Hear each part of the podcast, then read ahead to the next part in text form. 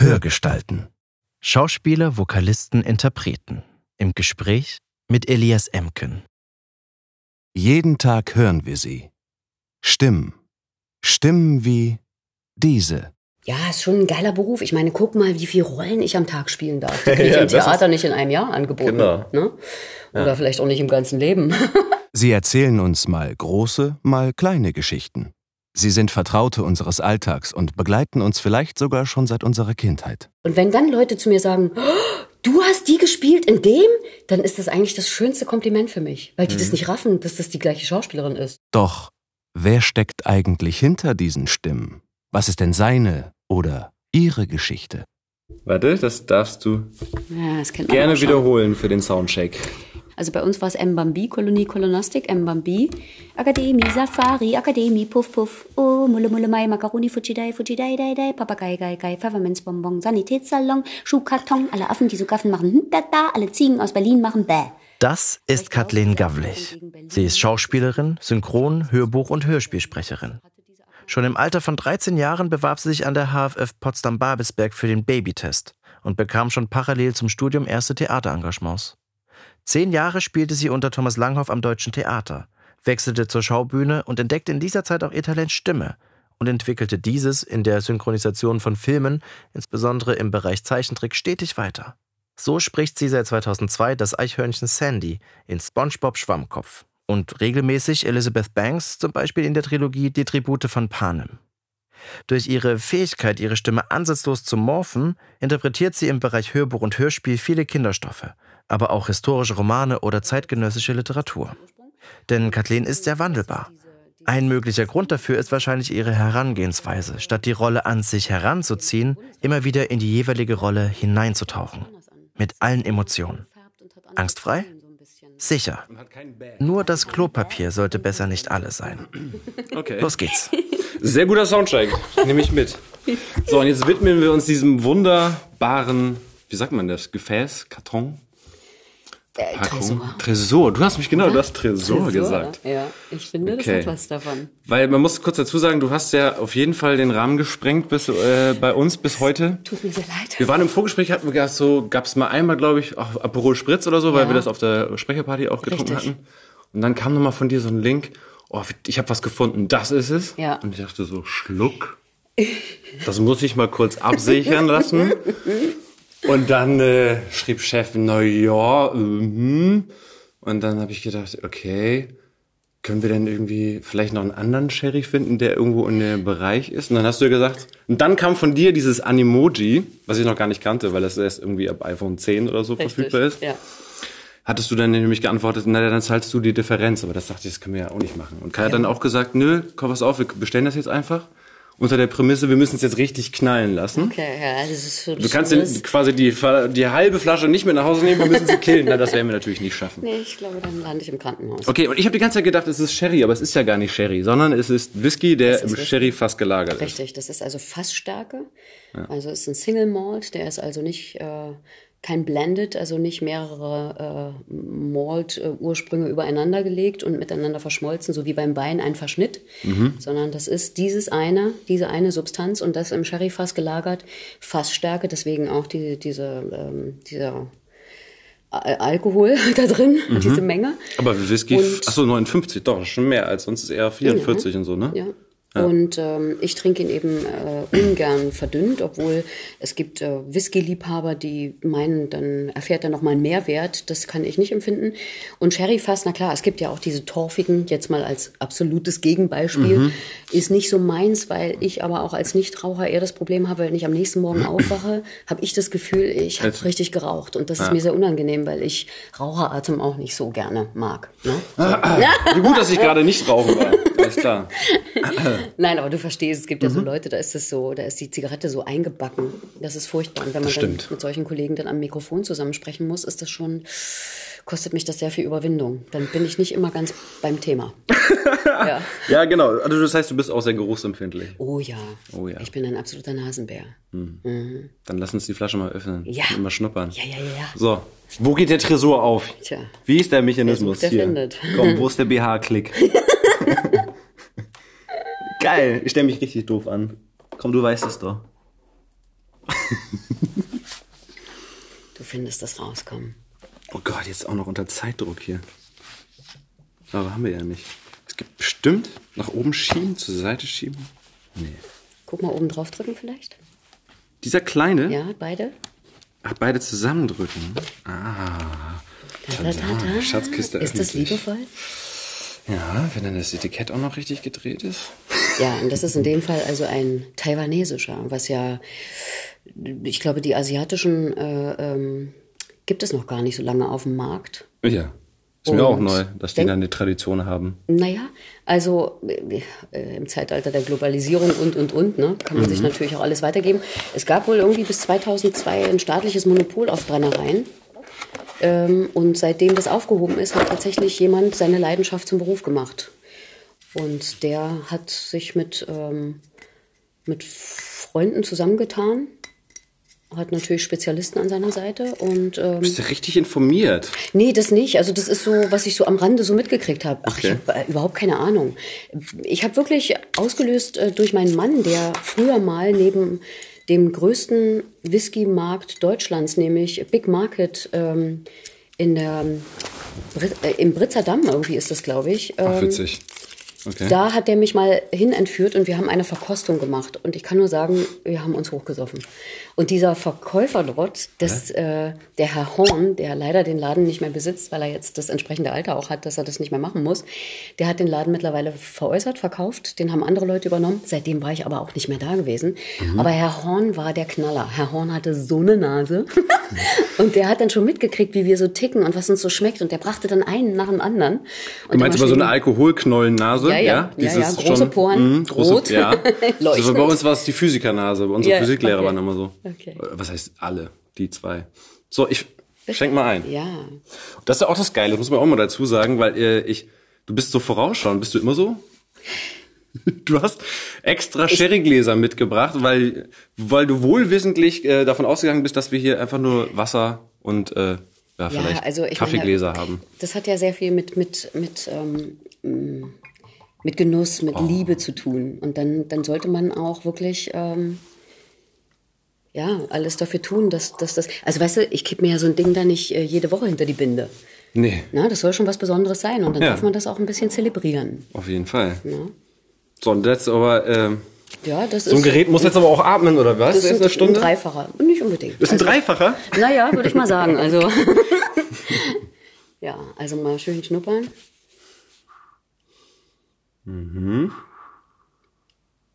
Und ähm, dann kann ich nur empfehlen, den ein bisschen im Mund zu behalten und durch die Nase auszuatmen. Und dann geht da drin so richtig die Geschmacksexplosion los. Prost, mein Lieber. Zum Wohl. Danke für die schöne Herzlich Einladung. Willkommen, Kathleen. Schön, dass du da bist. Prost.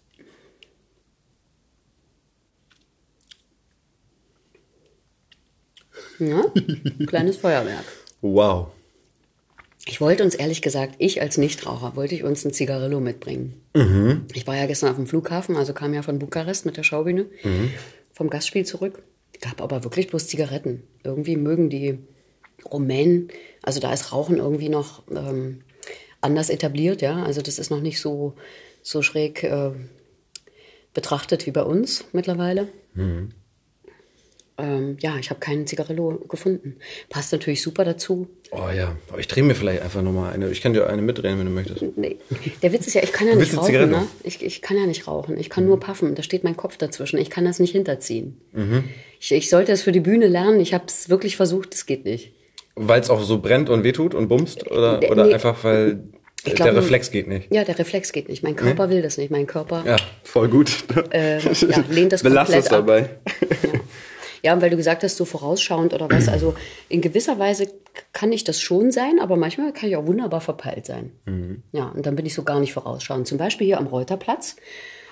Als äh, sich schon anbahnte, dass jemand neben mir nicht so richtig durchblickte, obwohl er ein Berliner Kennzeichen hatte, mit dem Resultat, dass er also in meine Spur wieder raus, wieder rein und wieder raus. Leihwagen. Ich wurde dann geblitzt und jetzt darf Okay. ich meine Fahrerlaubnis abgeben für einen Bitte Monat. was? Ja Weil du was gemacht hast? weil ich so spät über die rote Ampel bin, weil ich habe äh, sozusagen diese Schrecksekunde, äh, ausgelöst durch diesen blauen Wagen neben mir und dann vor mir und dann neben mir, ähm, habe ich äh, so Stecknadeln auf der Haut gespürt und habe eine Weile gebraucht, bis ich wieder klar gesehen habe und bin dabei über die Ampel gerollt.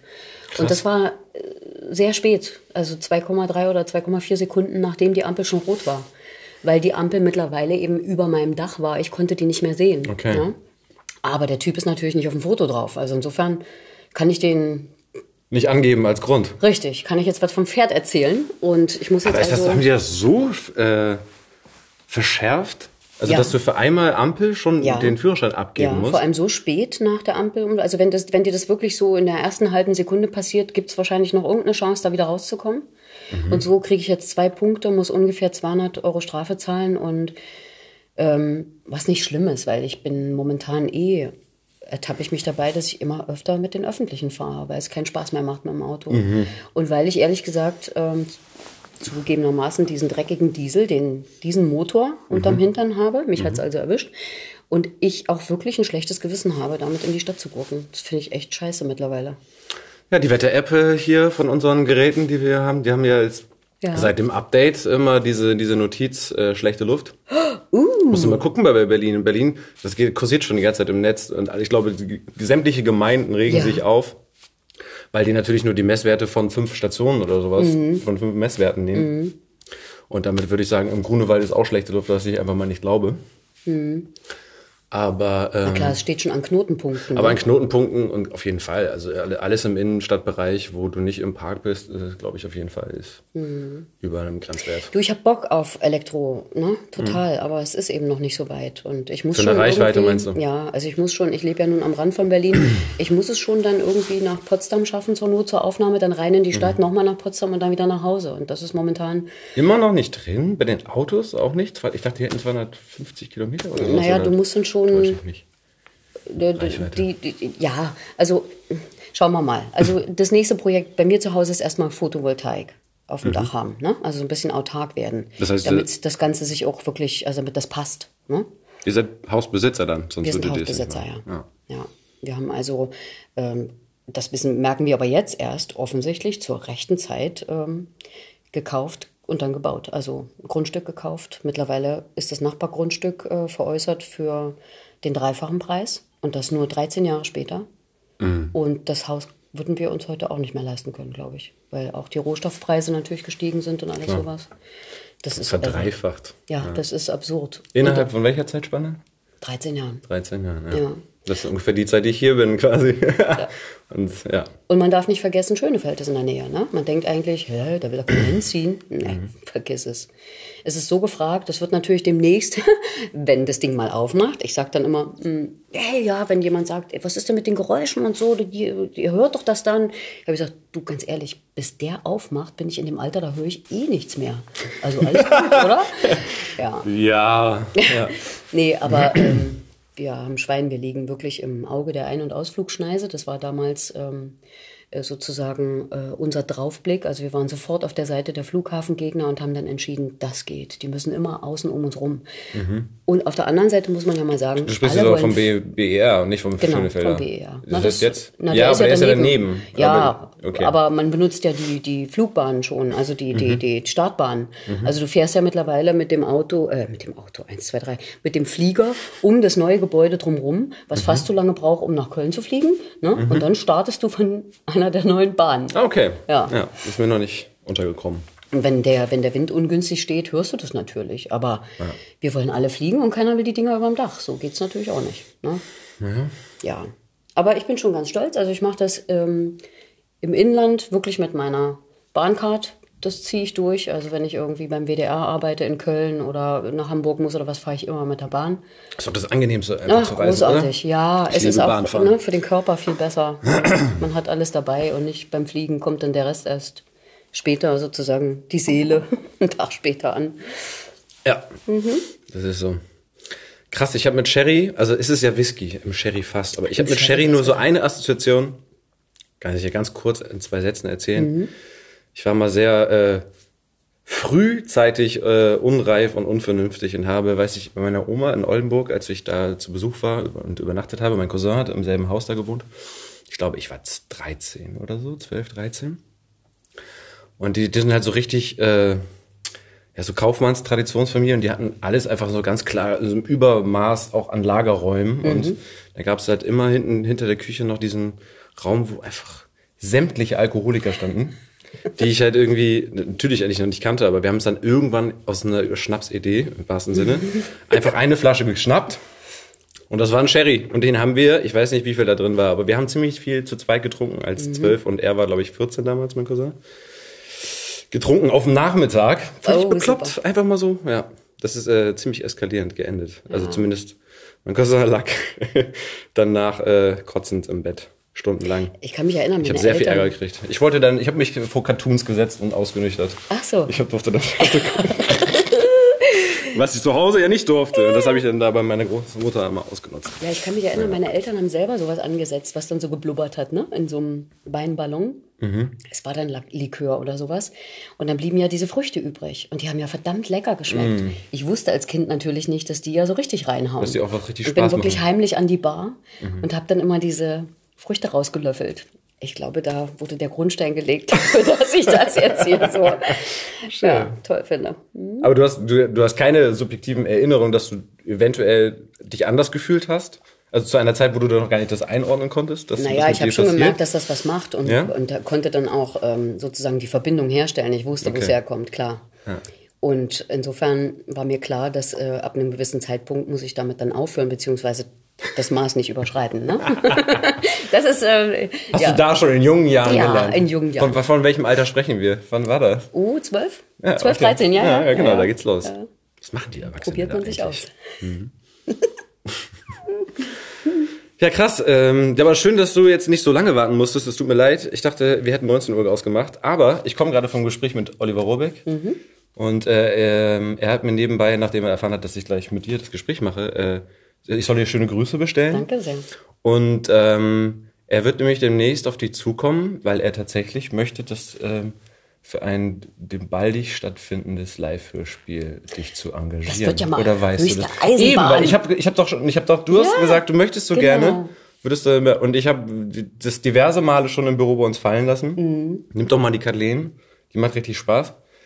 Und äh, Olli meinte dann, das war schön, wenn ich jetzt, ich weiß nicht, ob ich Originalzitat wiederkriege, aber er sagte dann, ja, ich kenne die ja schon seit Jahren, ich weiß ja, dass die auch kann, aber wir wollten was Vernünftiges haben jetzt. Also wir wollten sie ja nicht für irgendeinen Quatsch, die ist ja, So. die ist ja von der Schaubühne und so. Und dann meine ich so, der, warte mal, die hat doch auch deutsches Theater und so. Ja. Da kannst du ja nicht irgendeinen Scheiß machen. Und jetzt ist es- glaube ich, um, ich weiß, darf ich das verraten? Ich glaube, die Vorschau läuft schon. Alles ist ernst Okay. oder so. Ich weiß von nichts. Du weißt von nichts. Mein Name ist aber Ralf. demnächst kommt, Ja, glaube okay. ich, ein Anruf. Ich freue mich. Hoffentlich passt das mit den Terminen. Ja. ja. das wird bestimmt passen. Ach, krass. Ja, ich liebe es. Also das letzte große Ding oder eigentlich das erste und letzte große Ding, was ich gemacht habe, das war dieses Paul Temple mit äh, Bastian Pastewka.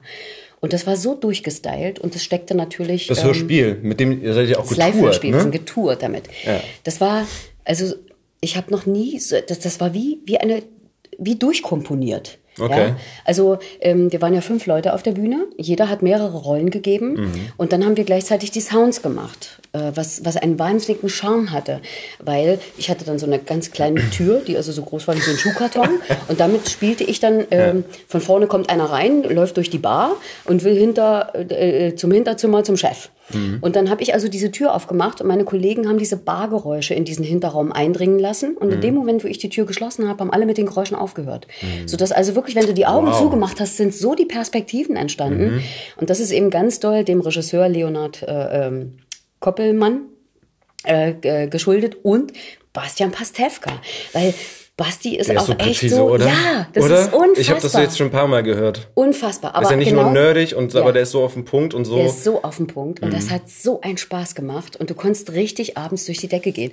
Weißt du, und dann tauchst du so als, als Theaterschauspielerin im Schauspielhaus Bochum auf, ja, Mhm.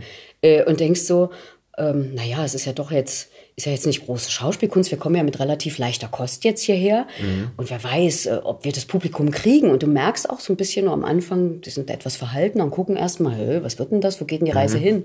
Und zum Schluss toben die und es ist ein Riesenhaus, ne?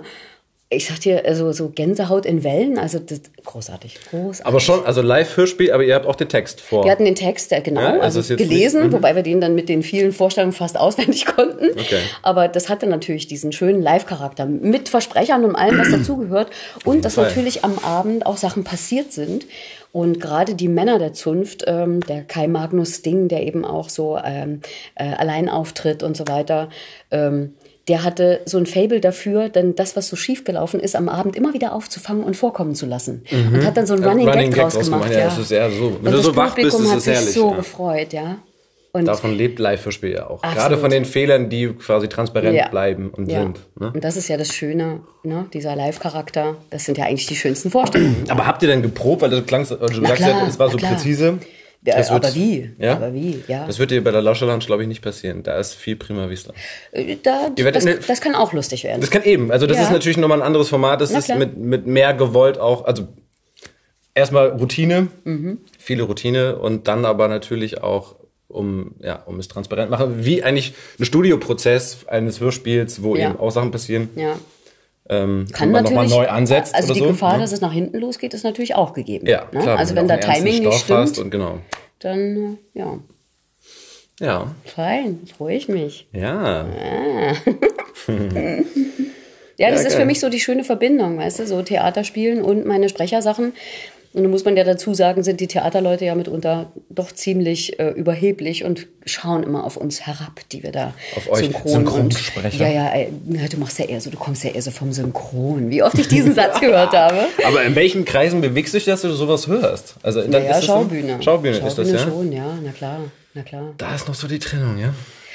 Ja, mittlerweile nicht mehr, weil unsere großen Leute ja. natürlich durchstarten und äh, international in Kinofilmen auftauchen und dann sich selbst synchronisieren müssen. Mhm. Und auf einmal ist da eine andere Wertschätzung, weil sie wissen, was das bedeutet, mhm. was sicherlich nicht dazu führt, dass sie eine andere Einstellung zu Synchron bekommen. Sie sind nach wie vor der Meinung, man muss sie sich, im, dass die Sachen sich im Original anhören mit Untertitel. Ne? Ja. Aber äh, ich äh, halte sozusagen die Fahne für unsere Zunft sehr hoch und sage dann immer, wisst ihr Leute, es ist so einfach, immer schlechte Beispiele zu zitieren, wo sozusagen Synchron versagt hat, weil es original mhm. einfach geiler war.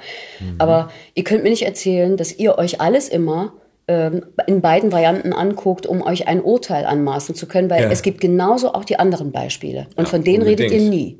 Ja? ja. Und die Oder die, die sogar eine eigene Kunstform geschaffen ja. haben, jetzt wenn man ne? Spencer und Terence Hill oder so als Beispiel genau, nimmt, genau. wo was kommt, ein eigener Kosmos entstanden ist, der so gar nicht vorgesehen war. Ja, ja abgesehen davon, ne, also Theater ist auch, ähm, ist heute auch härter, weil es ist, mm, die müssen mehr in kürzerer Zeit produzieren, hat man das Gefühl. Die Leute sind mehr am Limit. Die können sich du meinst, seltener, wenn du fest im Ensemble du fest im Ensemble bist, du mhm. kannst dich seltener erholen. Also es Großes braucht dann auch oft nicht lange, dass die Leute, wenn sie dann nicht mehr können und vom Theater einfach weggehen müssen, um ja. auch wieder aufzutanken und nicht komplett blutleer zu werden, ja. mich dann auch antippen und sagen, du, kann, kann ich da mal mitkommen mhm. zum Synchron? Ja, und dann mache ich das auch gerne. Ne? Ja ja, das ist immer. Hat das hast du schon so ein paar quasi reingeführt, die jetzt auch.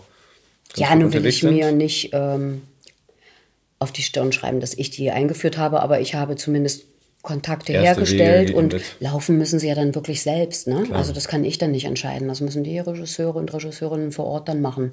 Klar. Und ähm, entweder das passt oder das passt nicht, weil das ist, ich finde immer, das ist eine zusätzliche Begabung, das kann eben auch nicht jeder. Also nicht jeder Theaterschauspieler kann synchron.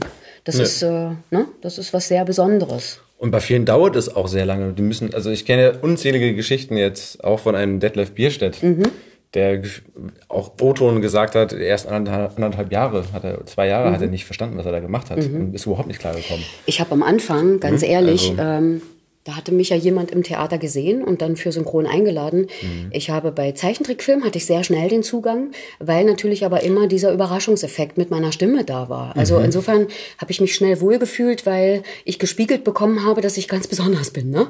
Das hat mir natürlich so den Teppich ausgelegt, den Hast roten. Hast du hier ein Eichhörnchen versteckt? aber sobald ich ein Real Film synchronisieren musste, ja. habe ich die Nacht vorher nicht geschlafen. Und ich glaube, das hat drei Jahre Anfängen, angedauert. Ja. ja. drei Jahre. Bis ich cool war und gedacht habe, hey, mhm. ich krieg das hin. Und wenn da jemand an mir interessiert ist, dann kann ich richtig gut sein. Ne? Voll. Also ich habe jetzt mal, ich muss ja mal durchgucken, so, du hast so du hast auch einen seriösen Ton drauf im Synchron, wo ich dich einfach auch nicht wiedererkenne. Da, wo ich das nur in ganz, ganz kleinen Nuancen so, ach, da ist Kathleen, da ist Kathleen. Aber ansonsten immer so, vollkommen anders. Ja, ja, es gibt ja durchaus Leute also, in der Branche, die gesagt haben, oh, nicht die, die hat so eine ätzende Stimme. Nein, die kannten mich sozusagen nicht. nur mit der Quäke. Aber ich finde, du bist ein Chamäleon, du kannst es krass und trotzdem, also ohne dass du jetzt chargierst, mhm. habe ich den Eindruck, also aus den Beispielen jetzt bei Filmen oder so, wo ich dich rausgehört habe, wo ich dachte, krass, was passiert da? Also da ja. über die Haltung bist du so weit weg von der Kathleen, die, ich, die ja. man sonst auch bei Hörspiel oder. Wobei ich mir das nicht vornehme. Ne? Also das ist auch manchmal so der Vorwurf im Theater. Ja, du mit deiner Synchronstimme, wo ich immer sage, äh, Leute, so funktioniert das nicht. Also so funktioniere, funktioniere ich nicht. Mhm. Also auch im Studio ist es tatsächlich so, ich komme rein und mit meiner Stimme passiert automatisch was, wenn ich das Original sehe. Ja. Und da höre ich mir die nicht an und sage, ah, die ist, klingt ein bisschen tiefer als eben, so jetzt mache ich auch mal tiefer. Sondern nein, ich höre die, schmeiß mich in die Emotionalität und dann höre ich mich vielleicht anders an, eben nicht als Kathleen, was ja mhm. wunderbar ist. Ich gehöre aber auch zu den Schauspielern, die wirklich tatsächlich gern in Rollen äh, schlüpfen. Es gibt ja Leute, die ziehen alles so an sich ran, du wirst sie immer wieder erkennen. Mhm. Ja?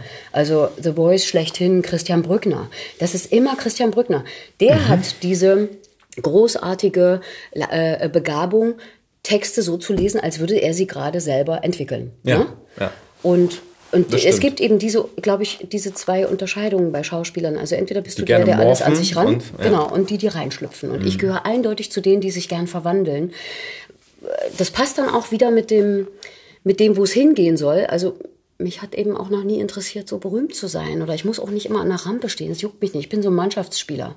Mhm. Und wenn dann Leute zu mir sagen, oh, du hast die gespielt in dem, dann ist das eigentlich das schönste Kompliment für mich, weil die mhm. das nicht raffen, dass das die gleiche Schauspielerin ist. So, das finde ich super. Ja. ja.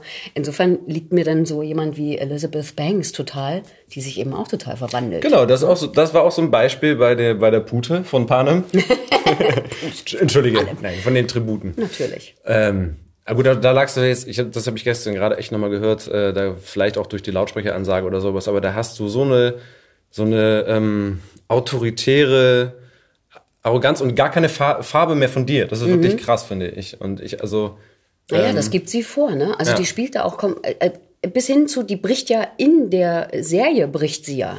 Ne? Sie Wenn die dann so reinkommt ja, und, ja, und genau. ist da so hibbelig und so, ne? Ähm, ja. Ist ja wieder ganz anders als da draußen, wo sie die taffe Tussi und sie, ihre Figur ähm, hat ja diese Entwicklung, dass sie weicher genau. wird, ne? Und sich immer mehr auf die Seite von den Hauptdarstellern schlägt.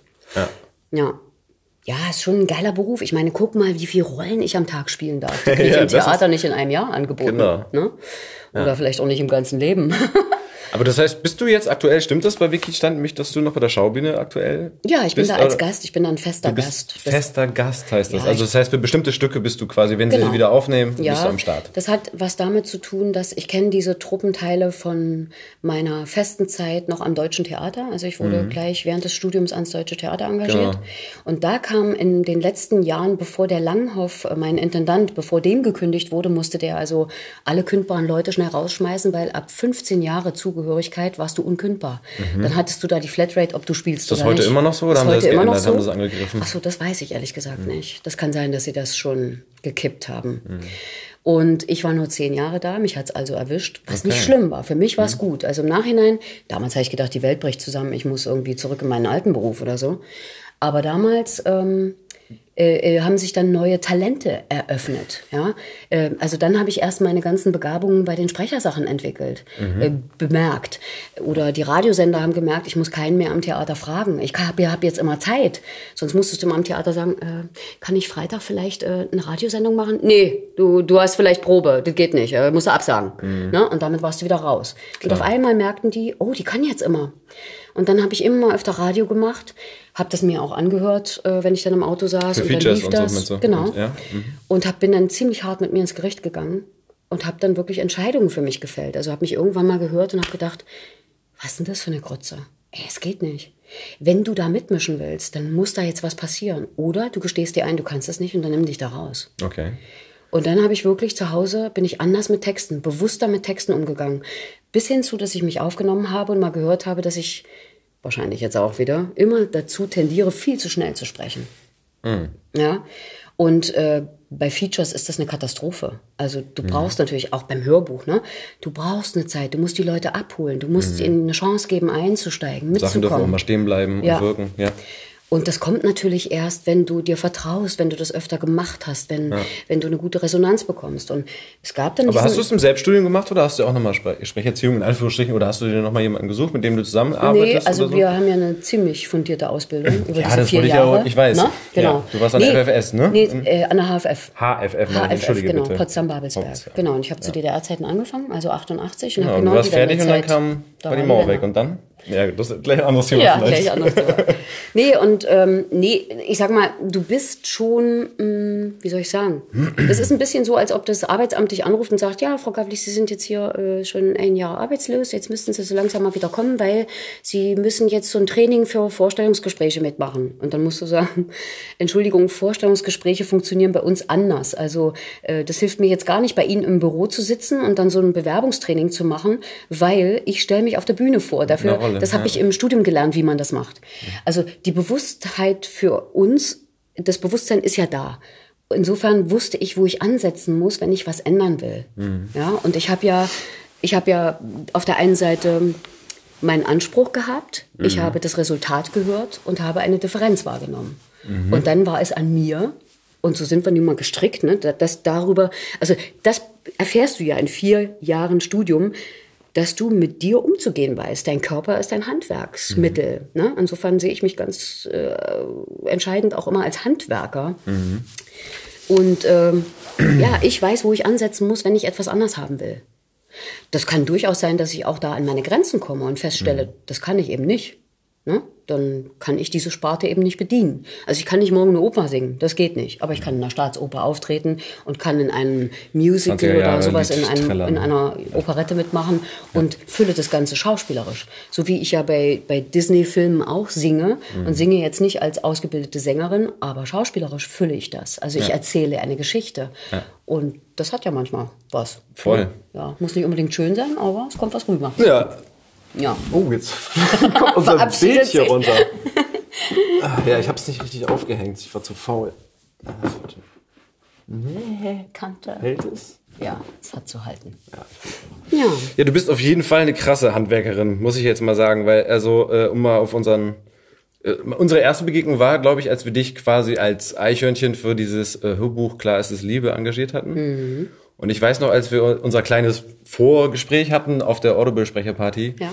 da saßen, da standen wir mit Lisa, der Tontechnikerin, ja. und äh, haben dich umzingelt und äh, du wurde, wir haben dich zugeschüttet mit Lob, wie toll das war, dass wir immer noch Gänsehaut bekommen, weil du so krass abgeliefert hast. Ich meine, das waren jetzt ja auch nicht groß viele Takes oder sowas, in Anführungsstrichen, oder wenige Seiten. Aber du, du, man hat das Gefühl, du hast, du warst vom ersten Satz bis zum letzten drin. Ich glaube, du hast maximal über diese, weiß nicht, 20 Seiten, die es dann waren, irgendwie zweimal neu angesetzt oder so. Aber das war's. Mhm. Und wir saßen einfach nur da. Ich habe die ganze Zeit nur laufen lassen und hatte Gänsehaut und hab so. Und ich weiß, dass wir dann, ich, äh, an diesem Abend, ich weiß nicht, ob ich dich korrekt wiedergebe, aber da, da war ich, da wollte ich auch nochmal nachhaken, weil du gerade sagtest, Handwerkerin und du hast die Differenz festgestellt irgendwann. Äh, weil du hast das so suffisant in dem Nebensatz gesagt, nachdem wir dich so zugeschüttet hatten. Naja, vielleicht kommt diese Perfektion ja auch aus einer ganz großen Unsicherheit oder Einsamkeit. Und das hast du mit so einem ganz verschmitzten, aber ernst gemeinten, äh, so einen Nebensatz lächeln irgendwie so rausgehauen, hast mich dabei angeguckt. Und das ist bei mir so als erstes Ding hängen geblieben. Krass, da würde ich gerne drauf zu sprechen kommen. Ja. Wenn, wenn sich das, ich weiß nicht, ob ja. du das noch abrufen kannst. Ja, also Einsamkeit, äh, daran erinnere ich mich jetzt nicht. Ähm also da, da, da deckt sich was mit mir nicht, aber, aber ähm, das Erste, was du gesagt hast, ähm, das trifft es schon. Jana, mh, mm, wie soll ich das beschreiben? Also das einschneidendste Erlebnis in meiner Jugend war eigentlich, dass meine Eltern aus ähm, für sie nachvollziehbaren Gründen die Entscheidung gefällt haben, die Kleinstadt zu verlassen, in der wir gelebt haben, und aufs Dorf zu ziehen. Mhm. Äh, als Zwölfjährige aufs Dorf zu kommen, von der Stadt aufs Dorf. Das muss sich so anfühlen, wie wenn man heute eben als Ausländer äh, kommt. Das ist so ähnlich. Man wird ausgegrenzt, man wird gemobbt, ja, man, man wird links liegen gelassen, scheiße behandelt. Ähm, es war eine Scheißzeit, weil das ist ja das Alter, wo du mit dir eh langsam so äh, in die Bredouille kommst, weil du nicht weißt, was mit dir passiert, so, ne? Ja. Ähm, Und das hat mich sehr geprägt. Das hat mich sehr verunsichert. Mhm. Ich war so lange die Neue, bis ich irgendwann in der Glotze zu sehen war. Dann plötzlich hieß es, ne, weißt du nicht mehr, wo du herkommst, hä? Wo du so dachtest, ah ja, ja so läuft der Hase. Mhm. Hm? Nichtsdestotrotz musste ich neulich mal feststellen, weil ich dann doch meinen Frieden so langsam mit dieser Gegend wieder gemacht habe und auch auf äh, ehemalige Klassenkameradinnen getroffen bin. Ein Dorf bei Halle, oder was? Bei Halle. Das ja. Dorf heißt Oberheldrung, genau. So ein okay. kleines Dorf, genau in der Mitte von Erfurt und Halle. Okay. Gehörte aber zum Bezirk Halle. ähm, wo ich dann feststellen musste, es ist schon ulkig. Also wie man sich selbst in der Zeit wahrgenommen hat oder auch rückwirkend wahrnimmt und wie es einem dann von den Klassenkameraden gespiegelt wird. Die haben schon übelste Spiele mit mir gespielt. Ja, mhm. also äh, ich habe das, wie gesagt, ziemlich zu spüren bekommen, dass ich also nicht von Anfang an dazugehörte. Aber Heute sagen sie, sagen sie mir sehr oft, ja, ich wollte immer so sein wie du oder ähm, du warst meine beste Freundin oder du warst immer mein Vorbild. Und ich denke so, kann mich mal einer kneifen? Was ist denn hier los? Das habe ich damals nicht gespürt. Ja, mhm. also weil, habt ihr mal empfunden, wie es mir damals eigentlich gegangen ist? Mhm. Und ich vermute aber, da ich ja auch darum weiß, dass sich mit der Zeit auch Erinnerungen durchaus verändern Immer. und die nicht mehr also so behält, wie es wirklich war, mhm. ähm, halte ich für möglich, dass in der Mitte die Wahrheit liegt. Ja, dass die ein bisschen recht haben und ich auch. Also die, die, da kommt dann zum Vorschein, dass sie mich sozusagen für meine, für meine Ehrlichkeit und für meines klar die Dinge auf den Tisch hauen, immer so gemocht haben. Mhm. Ich nehme mich rückwirkend ganz anders wahr. Dass ich so drunter gelitten habe, dass ich immer so die Fresse halten musste. So. Mhm. Meine Eltern haben natürlich auch waren da sehr darauf bedacht, gerade in diesem Dorf, wo dann, wenn du die Straße entlang gegangen bist, ja, immer die Gardinen wackelten und so. Mhm. Ja. Einfach nicht auffallen, keinen Ärger kriegen. Ja. Ätzend. Ich durfte eben kein Westfernsehen gucken, damit ich in der Schule nichts erzähle. Mhm. Ja, damit einfach, ja, damit ich gerade da durchmarschieren kann. Aber ich glaube, wenn ich mich heute so betrachte, alles gut gegangen. Schwein gehabt. ja, das war jetzt der Bogen zu deiner Unsicherheit vielleicht, oder was? Zu meiner oder Unsicherheit. Aus, ja, die, weil die Unsicherheit war eine sehr große. Ich habe mich ja mhm. tatsächlich mit 13 beworben, was ja zu DDR-Zeiten ging. Wollte ich ne? gerade sagen, sehr früh. Ja. Krass auch. Das war der sogenannte Babytest. Das war gar nicht schlecht, mhm. weil man mich eben wunderbar dann über die Zeit auch mit Stücken äh, bedienen konnte, die ich da unten in der Bibliothek ja nicht mal bekam. Ja, mhm. also diese, diese Bücher gab es ja da gar nicht. Und die haben mich in die richtige Richtung gelenkt. Und ich hatte eben keine Theater AG. Das gab es bei uns auf dem Dorf nicht. Ne? Ja. Äh, da konntest du maximal zur GST, da hast du Schießen gelernt und hast deine Vorerlaubnis gemacht für das Moped. Ne? Oder mhm. du warst ähm, in Geschichte ja. und das hörte sich dann an wie Geschichtsunterricht. Ja, furztrockene mhm. Sache, aber du musstest ja in irgendeiner AG sein. Mhm. Dann gab es noch äh, Backen und Häkeln, keine Schach Ahnung. Vielleicht und noch? Aus Fußboden Ausgleichmaße Puppen kneten. So. okay. Ja. Ja, und die, ähm, diese Irritation, die ich in dieser Zeit, in dieser wichtigen Phase der Pubertät erfahren habe, hat sich lange hingezogen, sehr lange. Mhm. Also ich habe mir sehr lange nicht vertraut und habe immer das Gefühl gehabt, ich bin nicht richtig, ich stimme nicht, ich gehöre nicht dazu. Mhm. Aber aus so einer Ausgegrenztheit höre ich immer wieder von Leuten, entsteht mitunter ja auch so eine Wut und auch so eine, so eine Kraft. Eine Energie, die man ja, nutzen kann. Eine Energie, die man kanalisieren kann. kann ja. Und Gott sei Dank hatte ich, mhm. ja, hatte ich instinktiv immer die Richtung, ich will Schauspielerin werden, so. Also, so, wo kam das her? Also ich meine, aus der Familie ja nicht, oder? Wenn die beide Lehrer Nein, aber ich glaube, ich habe schon immer... Waren sie sehr musisch vielleicht? Ja, also ich glaube, die Lehrer, die müssen auch schon ganz schön eine Show abziehen da vorne. Ne? Also du mhm. musst, hast du eigentlich Klar, gefühlt, du musst auf jeden Fall unterhalten und führen können. Ja, und, und wenn ja, du anfängst, klar. hast du gefühlt jeden Tag eine Premiere. Ja. ja? Irgendwann wird es dann zur Routine und dann spielst du auch die Vorstellung mhm. äh, öfter. Mhm, ne? Souverän durch. Ja. ähm, ja. Aber ähm, nee, also ich habe schon im Kindergarten habe ich unsere Gruppe vom Mittagsschlaf abgehalten, weil ich irgendwie Hovinek und Spebel, so zwei tschechische Figuren, nachgeäfft habe. Mhm. Und unsere sehr strenge Erzieherin, Frau Axthelm, der Name sagte alles. Axthelm. Ähm, Axthelm. Mhm. Die äh, fand das aber wiederum gut und hat das zugelassen, dass wir dann lieber nicht schlafen, sondern ich das eben durchziehe. Und habe also sozusagen mit vier schon den Entertainer gemacht. und da habe ich mir meine Liebe geholt. Da habe mhm. ich mir meinen Applaus geholt und meine Streicheleinheiten. Und dann habe ich gemerkt, da ist irgendwas irgendwas und habe das beibehalten. Und in der Schule mussten wir dann einmal im Jahr sagen, was wir werden wollen und durften zwei Wunschberufe angeben. Und da stand an erster Stelle immer Schauspielerin und an zweiter Stelle immer Lehrerin. Mhm. Was ja nicht so weit voneinander entfernt ist, wie wir nee. gerade festgestellt haben. Ja. Und dass das dann so geklappt hat und ich da dran geblieben bin und dass das nicht nur so eine so ein Flitz war, den irgendwie alle Mädchen hatten. Ja, so, ne? Ja, genau. genau. Oder wie die Jungs eben Fußballer werden, ne? Ja. Geld verdienen. und die Mädchen heute Model werden oder so. Ich habe da, ich bin dabei geblieben. Und auf Familienfestivitäten habe ich meine ganzen Cousins und Cousinen geschnappt und wir haben im Nachbarraum ein Programm einstudiert. Die Erwachsenen fanden das genial, weil es war Ruhe im Schiff. Ich habe die irgendwie alle beschäftigt.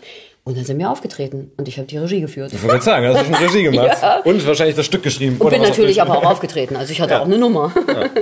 Ja. das fand ich toll. So One-Woman-Show. Ja. Das ist so lustig, ne? Also ich bin eigentlich, äh, würde ich behaupten, ein wahnsinnig ängstlicher Mensch. Das ähm, merkt man vielleicht so nicht, aber ich habe es festgestellt auf den Gastspielen mit der Schaubühne. Die Show läuft auf Deutsch und das wird untertitelt? Genau, das wird untertitelt. Deswegen können wir ja mittlerweile weltweit wahrscheinlich oben. übertitelt, genau, äh, weltweit spielen, Ja.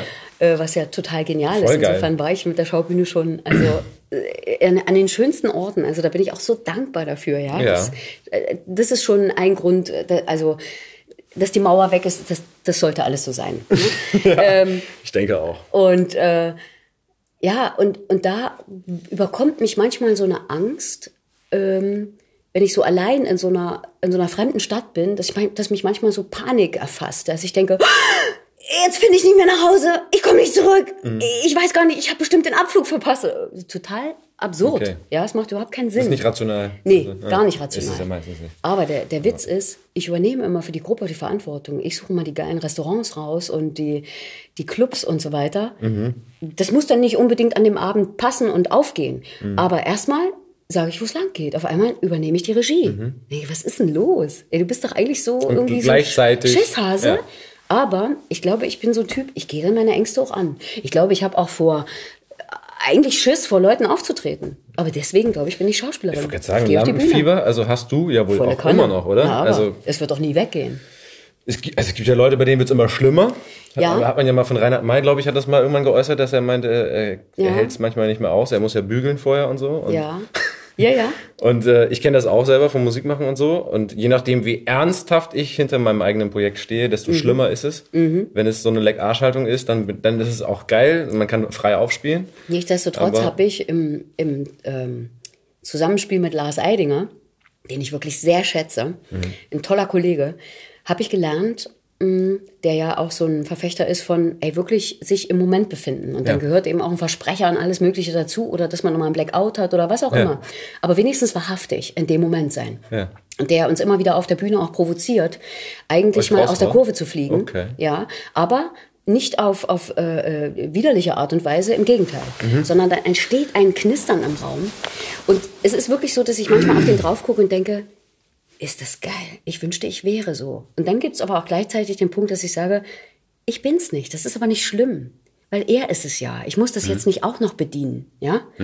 Und ich finde das toll, was der sich traut. Und auch wie die mit dem, der mit dem Publikum umgeht. Wenn da einer aufsteht und rausgeht, sagt er, was ist denn los?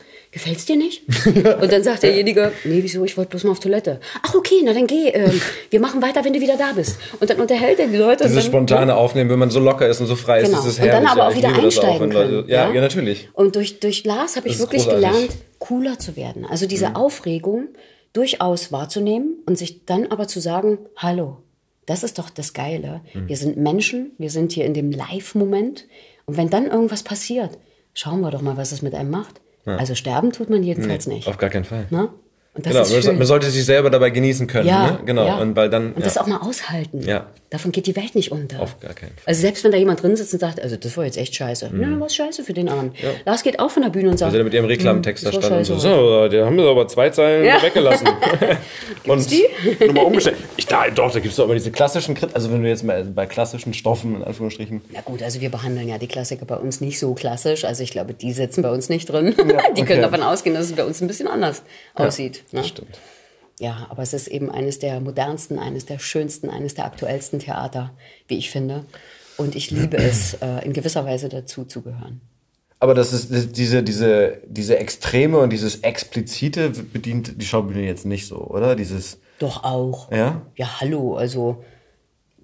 Das Nackt ist mit so. Scheiße schmeißen ist im Anspruch, Ja, also jetzt ja im übertriebenen natürlich. Sinne aber meine ich jetzt. aber mh, sagen wir mal so, das liegt ja auch immer, finde ich, auch in der Verantwortung des Schauspielers. Also ich habe durchaus auch ein Stück, wo ich blank ziehe.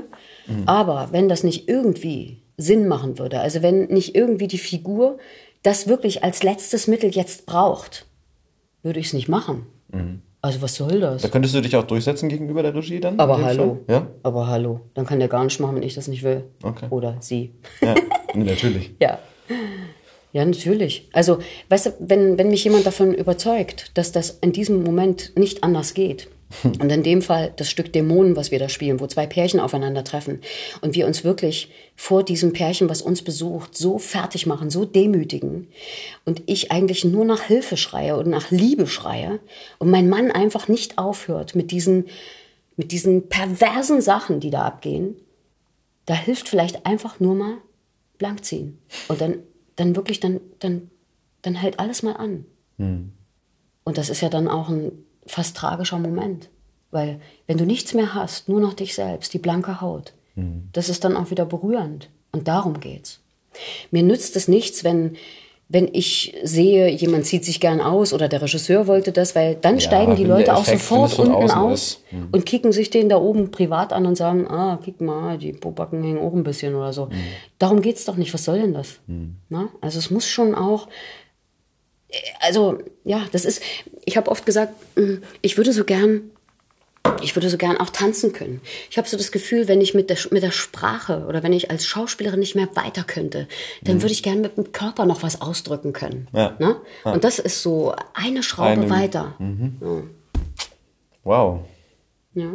Klingt schon spannend. Wenn du das, also du erzählst es sehr, sehr innig. Also da kriege ich Bock. Ja, ja, vor allem, also ich habe da wirklich Leute ähm, überzeugen können, die, die wirklich so na, äh, dachten, das Theater sei immer noch so verstaubt und so tata tata, wo ich so denke, ey, hallo, ich weiß nicht, wie lange du nicht mehr im Theater warst, komm einfach mal, ja, wir reden da auch völlig normal. Das hat gar nichts mehr von Theater in dem Sinne. Also ich schaff's auch immer nur einmal im Jahr oder so und denk auch jedes Mal, wenn ich drin war, so, boah, Alter, warum mache ich das nicht öfter? Ja. Und dann mach ich's doch nur einmal im Jahr, aber also immerhin mach ich's einmal im ja, Jahr. immerhin. Ja. Ja, ja. Was sagst du zum, zum Whisky? Zum Sherry-Whisky. Wäre schon geil. Also, aber ich, ja, weiß ich auch nicht. Ähm, ich finde, der riecht saugeil. Jetzt auch gerade, je länger er noch im Glas ist. Aber ich finde. Kriegt er noch die Süße Geruch- noch mehr? Ja, ich finde aber der Geruch und der Geschmack, der Geschmack äh, sind deckungsgleich. also Findest was man du? ja, ja, manchmal hat man ja so bei Wein, dass der etwas vorgibt und dann löst er das nicht ein oder andersrum. Das finde ich Finde ich bei Tee zum Beispiel 100 Prozent so Oh, ja. durch die Bank eigentlich. Ja. Also außer so ein ganz süßer, geiler, dicker Chai-Tee oder so beim Inder oder Mhm. so, der, der hält es dann auch. Aber ansonsten finde ich bei Tee, okay, jetzt muss ich das nochmal vergleichen mit Riechen und Schmecken. Doch, doch, du hast schon recht. Also vor allem ist der einer, der wirklich hinten noch mal was gibt. Mhm. Weißt du, der haut nicht so ab, sondern das geht wirklich wie so eine Blume im Mund noch mal auf. Ja. Deswegen, den kann man so schön genießen. Den muss man nicht wegkippen, ne? sondern der hält Ich merke so den aber auch schon, obwohl ich, du hast gesagt, dass ich habe einen Dreifachen eingeschenkt. Ja. Macht man das so? Das wäre jetzt das Einfache? Mhm. Das könnt ihr jetzt nicht sehen. Das ist ähm, ein Zehntel von dem Glas. Vielleicht. Ja, du hast uns schön hier. Ja. Ja. Na ja, gut, Ich- wir sollen ja die Flasche schaffen. Sehe ich schwarz. Hm. Ah. Das heißt, die Arbeit hat schon einen sehr hohen Stellenwert auch bei dir immer noch, oder? Das ist mein Traumberuf. Also wer das so früh schon anfängt zu formulieren, oder? Mhm. Und dann auch noch gerade durchmarschiert und das alles so läuft, wie man sich selber in den kühnsten Träumen nicht ausgemalt hätte. Mhm. Weißt du, das deutsche Theater war zu DDR-Zeiten der Olymp. Danach kam nichts mehr. Gott sei Dank fiel die Mauer, dann kam noch ein bisschen was anderes, ne?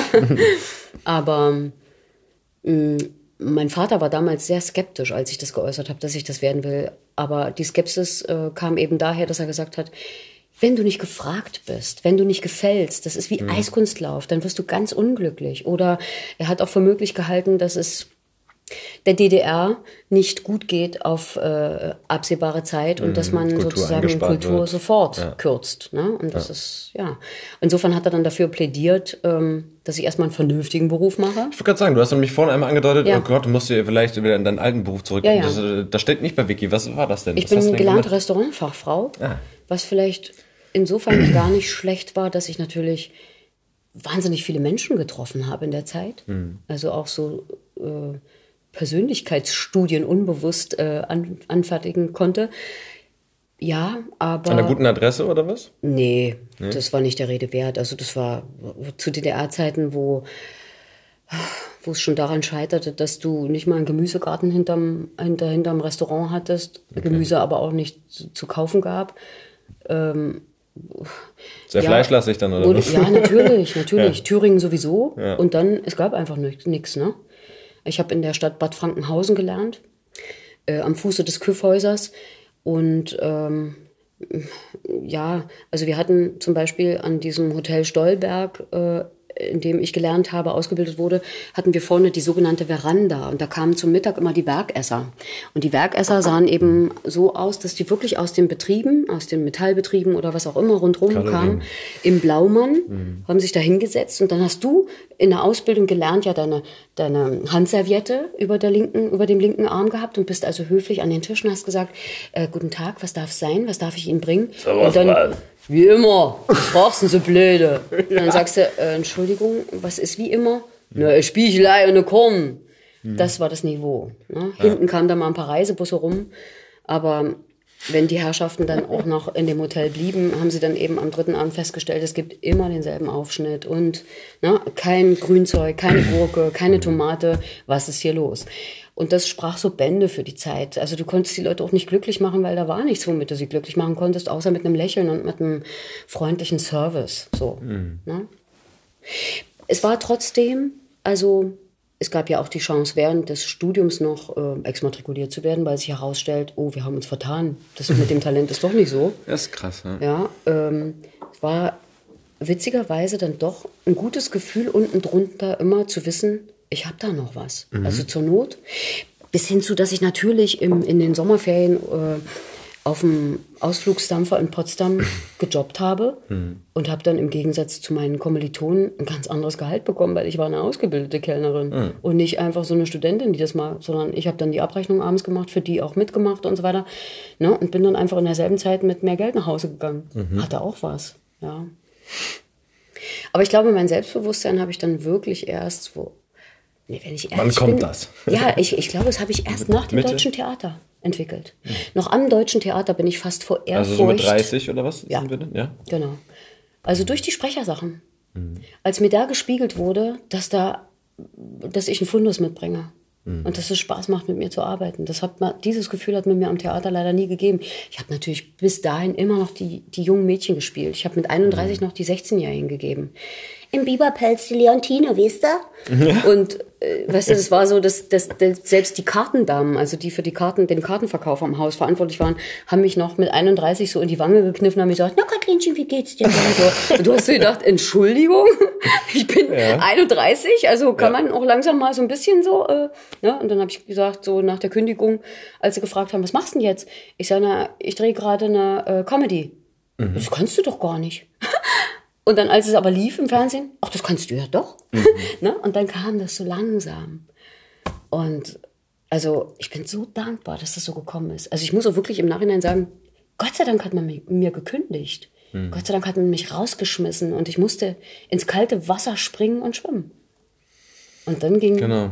Dann gehen die Türen auf. Dann gehen die Türen so richtig auf. Ja großartig. Man muss springen und dann, dann tucht, äh, dann geht der Fallschirm Ja, man muss über seine Ängste so. drüber. Ja. Ich glaube, ich wäre freiwillig da nicht weggegangen. Das fühlte sich aber da schon nach zehn Jahren an, als sei man verbeamtet. Mhm. Du bist dann immer so am schwarzen Brett, am Besetzungszettel so vorbeigegangen, also ah. bin ich drauf, bin ich nicht drauf, scheißegal, das Geld kommt ja sowieso. Mhm. Was für eine Einstellung. Also ich meine, es ist der Tod der Kreativität. Total. Ja. ja.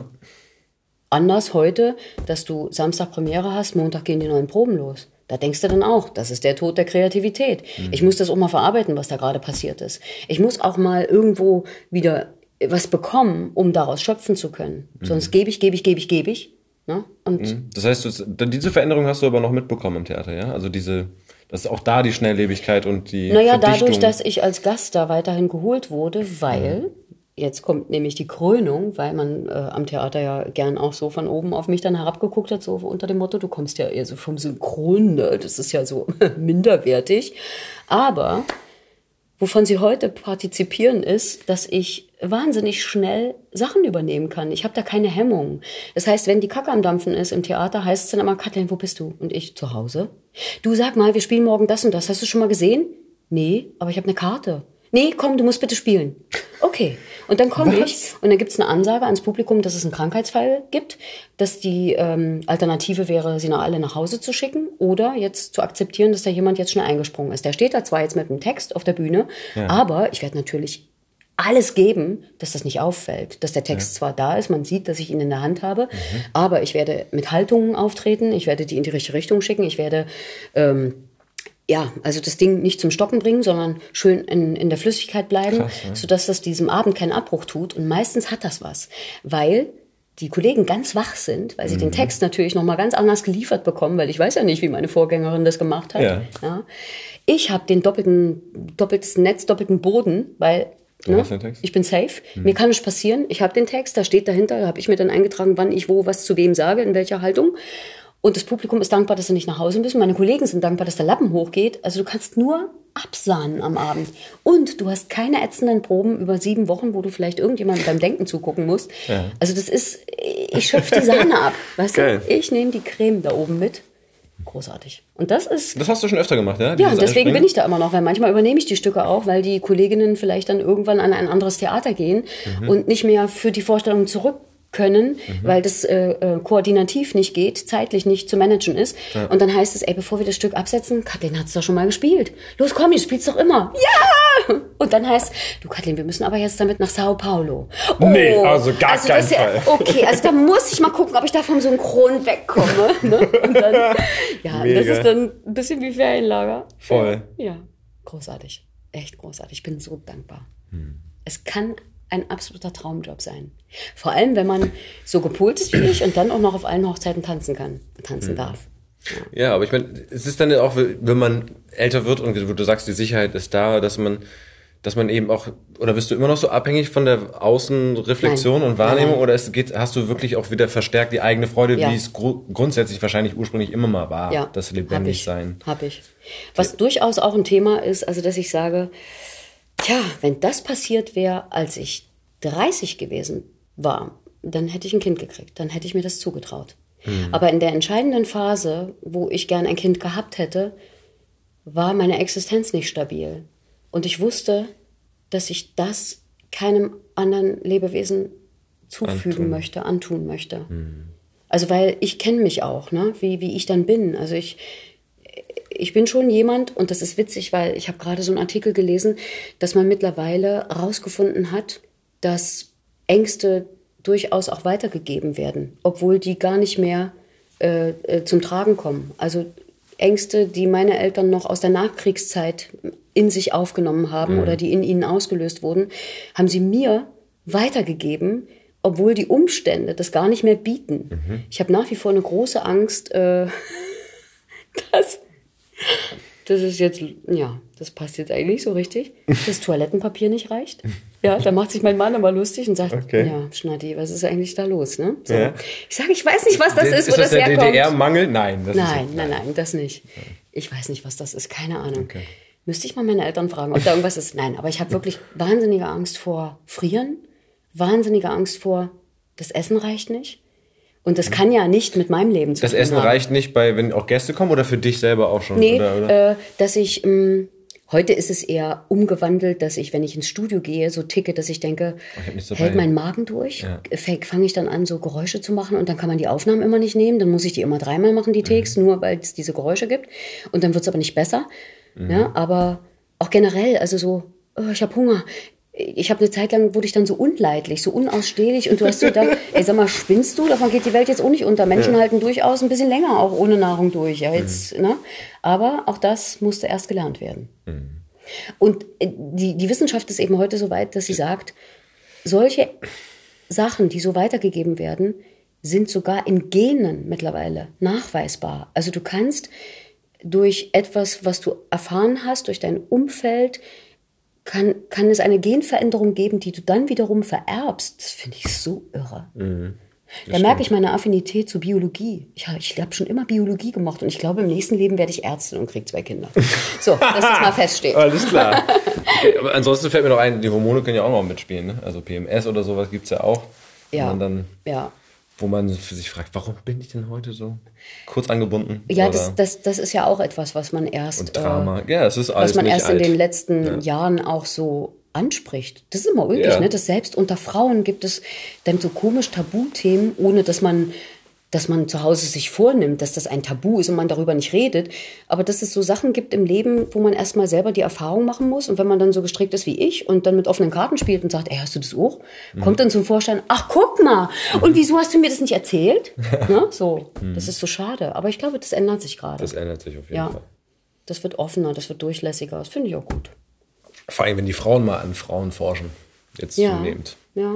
ja, und ich merke immer wieder, dass wir Frauen wahnsinnig Potenzial besitzen. Also ich sehe das, wenn wir uns in, ähm, äh, in kleinen Gruppen treffen und wir sind dann zufälligerweise nur Frauen, wie da Gespräche aussehen und wie Gespräche aussehen unter Männern, wenn Männer unter sich sind. Da ist so ein Unterschied, das ist unglaublich.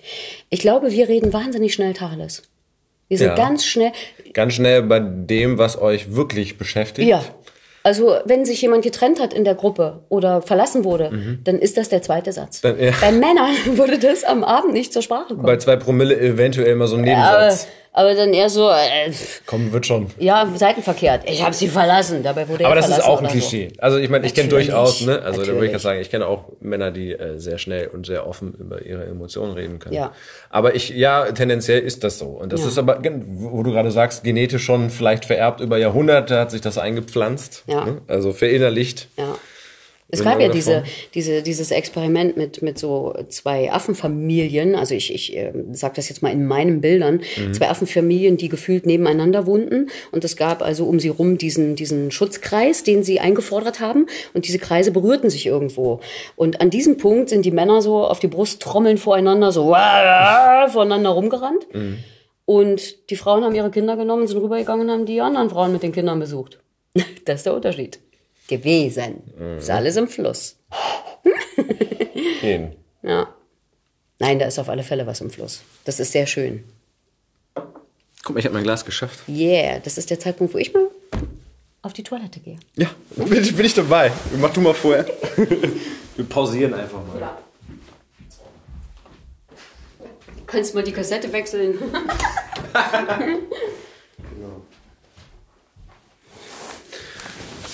Ja, hattest du noch Klopapier? ja. Keine Panik gekriegt. Keine Panik. Sehr gut. Ja, das ist echt ulkig. Ja, ich glaube, ich weiß gar nicht, ob das wirklich dann das Klopapier meint oder ob ich so.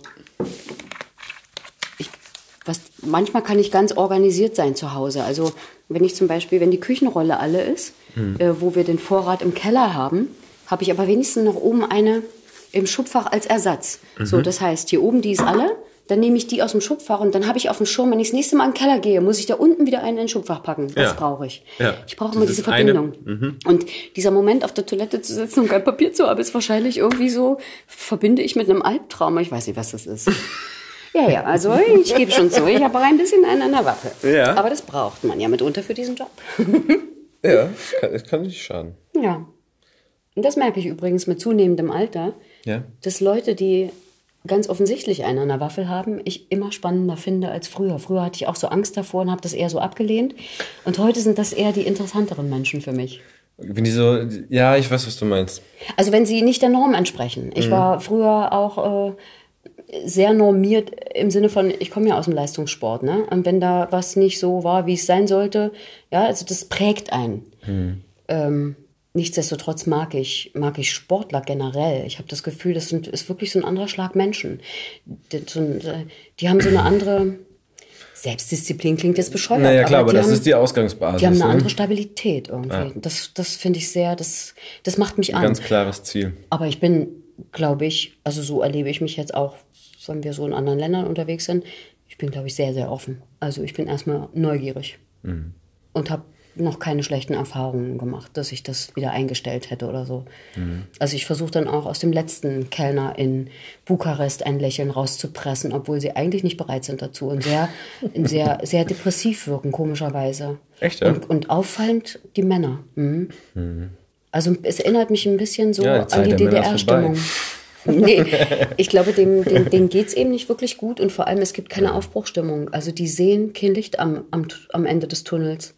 Da gibt es nichts, wo sie sagen, und jetzt wird alles anders, sondern es müssen offensichtlich Leute an der Regierung sein, die da haben sich nur die, die Gesichter geändert, aber das, was gemacht wird, ist immer noch das Gleiche. Mhm. Und du siehst, die, die, die, naja, die leuchten eben nicht, die brennen nicht, da gibt es kein Ziel. Ne? Ja. Und insofern gucken sie mich eben an, wie ich damals angeguckt wurde, als ich von der Stadt aufs Dorf gekommen bin. Also, ja, ist irgendwas, ja. Also eben nicht offen. Mhm. Das finde ich sehr schade. Ich gucke auch, wenn ich hier, ich fahre ja jetzt, wie gesagt, jetzt immer öfter mit den Öffentlichen, ich gucke so gerne Leuten ins Gesicht. Und wenn, manchmal entsteht da was, das ist so ja. toll. Also nicht nur, dass ich mit Kindern kommuniziere, ne, die dann irgendwie, mhm. die Bahn bleibt stehen, es gibt eine Durchsage, dass es irgendein Problem gibt, Notarzt mhm. oder so, und das Kind sitzt im Wagen und sagt, äh! Und ich so, jawohl, der Mann ist schuld. Der ist schuld, dass wir jetzt hier stehen bleiben. Und auf einmal rundherum alles so. ja, ja, und dann kommen Gespräche in Gang und das kann mhm. sehr schön sein. Auf jeden Fall. Ja. Das finde ich auch gut. Sowas sollte man immer forcieren mal, mhm. damit sich diese, also diese Anonymität in, ne, in dieser Blase, in der man sich sonst in dieser Großstadt auch immer befindet, die, mhm. die auch unangenehm empfunden werden kann. Also das kann ja auch manchmal dazu führen, dass man eigentlich sich dem gar nicht mehr aussetzen möchte, weil ja. es so ein, du bist mit hunderten Menschen in einer Bahn oder in einer Station mhm. und es gibt aber keine Kommunikation. Niemand guckt den anderen an. Ja. Alle glotzen so, und das, und das manchmal hat, also ich, ich bin so groß geworden, hatte immer dieses Bedürfnis, habe das schon als 15-Jähriger schrecklich gefunden, als ich irgendwie von der Stadt irgendwie in meine Vorstadt gefahren bin mhm. mit dem Bus. So dieses, dass jeder, also früher guckte man aus dem Fenster oder mhm. hatte sein Buch oder zumindest schon Kopfhörer vom Walkman auf oder mhm. so, aber klar, es hat sich jetzt nahtlos getauscht durchs Tablet oder durchs Smartphone. Mhm. Aber dieses, ja, dieses zwangsbeschäftigt, mhm. irgendwie Hauptsache irgendwas fixieren. Also die Anonymität hat mich ähm, schon immer gereizt. Aber gut, wenn du aus so einem Dorf kommst, wo eben die Gardinen wackeln und dir immer irgendwas erzählt wird, ey, die wackelt mir im Arsch und guck mal, was sie wieder anhat und so, mhm. dann sehnst du dich nach Anonymität. Natürlich. Das Insofern ist ja auch das Schöne, was wir hier genießen, dass du dich hier entsprechend kleiden kannst und keine Sau interessiert. Genau. Kannst mit Jogginghose in der Köln rumrennen. Also wenn ich eben gefragt wurde, wo siehst du dich später mal äh, und die immer so erwartet haben, so als Schauspielerin in Hollywood, musste ich es immer schwer enttäuschen, weil ich immer gesagt habe, in Berlin. Mhm. Berlin war für mich der Inbegriff von, ich kann sein, wie ich bin. Aber nur instinktiv. Also ich konnte, hätte es gar nicht so formulieren können. Mhm. Da war ich zu jung und, und das hat sich äh, eingelöst. Ja, und ich bin tatsächlich, gehöre zu denen, gibt ja auch Kollegen, die eben kein Auto haben und gezwungen sind, Bahn zu fahren, die darüber abstinken. Ich muss es nicht, ich mache es freiwillig und dann setze ich mich erst recht rein und gucke die alle an und gucke nicht in mein Smartphone. Gibt aber auch die Tage, da brauche ich dann meine Kopfhörer, die die Außenwelt abschirmen, weil ich das alles nicht ertrage. Mhm. Das hat aber eben dann mit mir zu tun. Ne? Aber bist du denn in Berlin quasi so, als, als die Mauer fiel, so in diesen ersten Jahren Erwachsenen-Spielplatz auch so ein bisschen durch diese Clubs getingelt und hast du, also hast du so ein bisschen diese Subkultur auch? Ich bin gar nicht erlebt? so der Clubgänger gewesen. Nee. Also was das angeht, bin ich irgendwie schon immer artig gewesen. Hm. Das, das ist klingt jetzt irgendwie vielleicht ein bisschen trockener, als es war. Ähm, das hat aber auch, ich bin so, hm, ich bin überhaupt nicht so, so, ein Part, so eine Partymaus.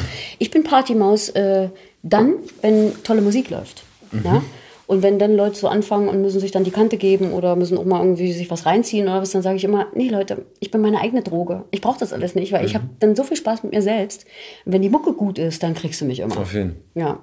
Sollte die Basis sein. Ja. Aber ich habe natürlich dann, also als ich dann mit 18 eben nach Babelsberg bin oder was, naja, dann haben wir uns alle im Theater runter reingezogen. Das hat uns interessiert. Mhm. Und Clubs, naja, wir hatten unseren Studentenclub, das war geil. Ne? Mhm. Das war eine feine Szene, weil bei uns, die waren ja die Regiestudenten, also Andreas Dresen, der jetzt ja groß mit seinem, ne? Das ist alles so mein Jahrgang. Also, das ist ein Jahrgang. Ja, also. Da wollte ich dich eh noch fragen, weil du hast ja bei dem, äh 99? Nachtgestalten. Nachtgestalten mitgespielt. Ja, das war ein bisschen traurig, weil ich spielte eine, eine äh, Hotelempfangsdame und hatte einen Monitor neben mir und die haben bei den Dreharbeiten vergessen, die Frequenz runterzudrehen, weil sonst läuft das doch so.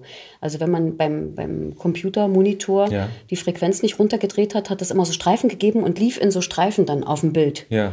Und das haben sie zu spät festgestellt. Wir hatten abgedreht, die hatten alles schon im Schneideraum. Mhm. Und dann haben sie festgestellt, sie haben die Frequenz nicht runtergedreht und konnten die ganzen Einstellungen auf mich mit dem Monitor nicht nehmen. Und ich war so gut wie rausgeschnitten. Man Ach, hört mich okay. immer nur aus dem Off und sieht oh, mich nein. einmal.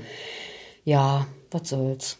Ach, schade, weil ich dich eigentlich nur fragen wollte, wie die Zusammenarbeit mit ihm war, weil ich hab, ich war zum Beispiel bei der Tim Thaler Premiere im Theater in Potsdam, äh, im Kino in Potsdam, ja.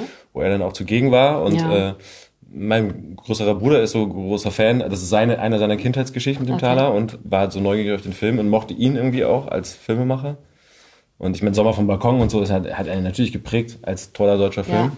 Ich mag So, ihn sehr, weil der ist, ähm, der hat eben diesen ganz eigenen, liebevollen Blick auf Menschen. Mhm. Also schon die Geschwindigkeit seiner Filme, die Zeit, die die Schauspieler haben, spielen zu dürfen. Ja. Das ist ja heute fast das Gegenteil von dem, was dir sonst immer so übergeholfen wird. Ne? Und ich kann nur sagen, Mhm. Toni Erdmann konnte das jetzt auch ganz gut mit langen Einstellungen und drei Stunden und ich habe es nicht gemerkt. Ich, Ja. war, ich war geflasht im Kino und habe Ja. nicht gedacht, dass ich. Wie? Das war jetzt drei Stunden? ja.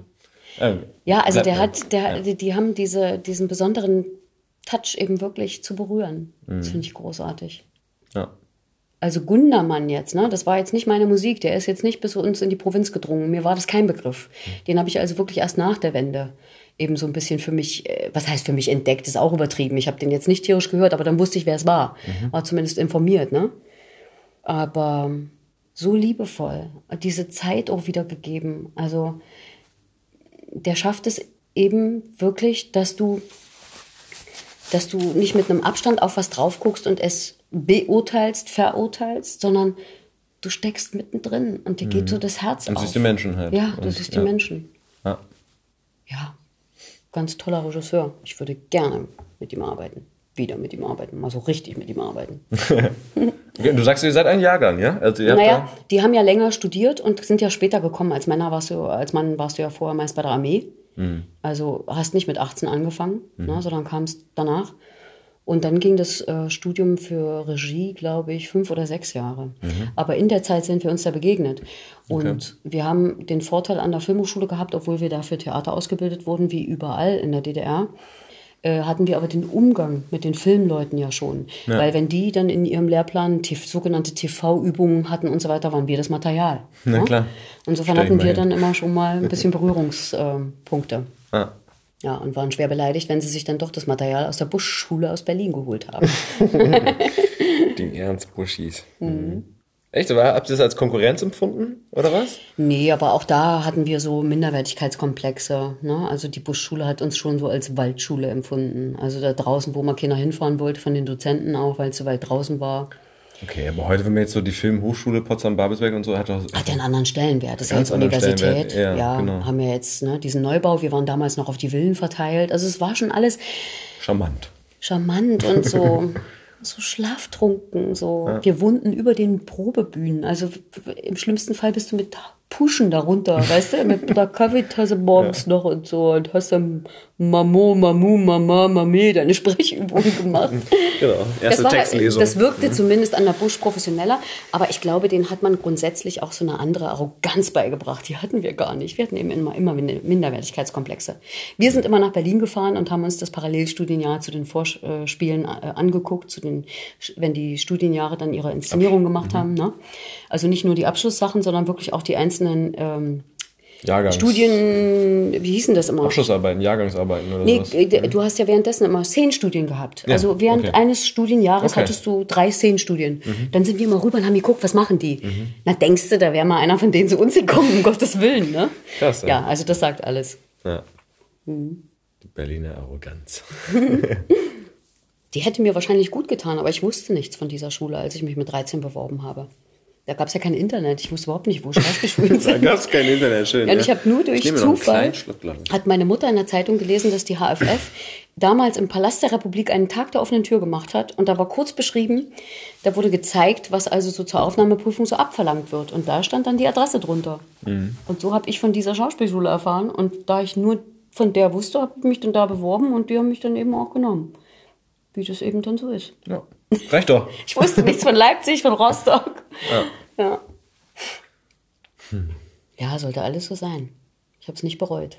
Also ganz ehrlich, wenn ich morgen den Löffel abgeben müsste, könnte ich sagen, geiles Leben. Ist so? Ja, Sehr schön, ich Prost. habe viel, viel schöne Sachen erlebt. So soll es sein. Jawohl.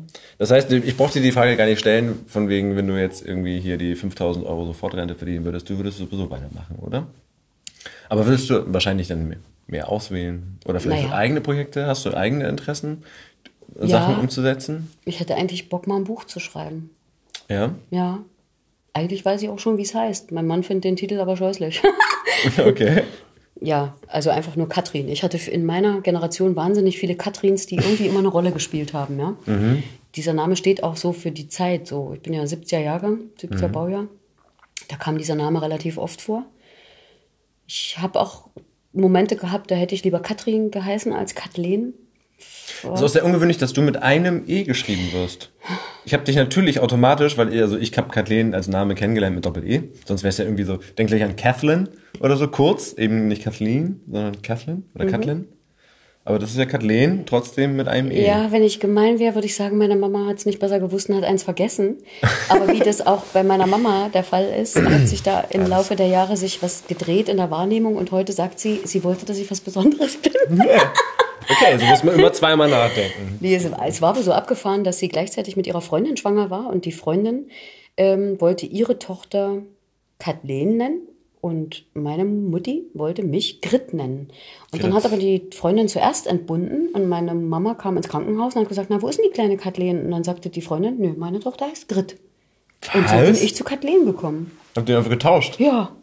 Angeblich, also. Okay, das war auch süß. Ich, aber das ist die Frage, wenn ich meine Mama heute fragen würde, ob sie sich daran noch erinnert.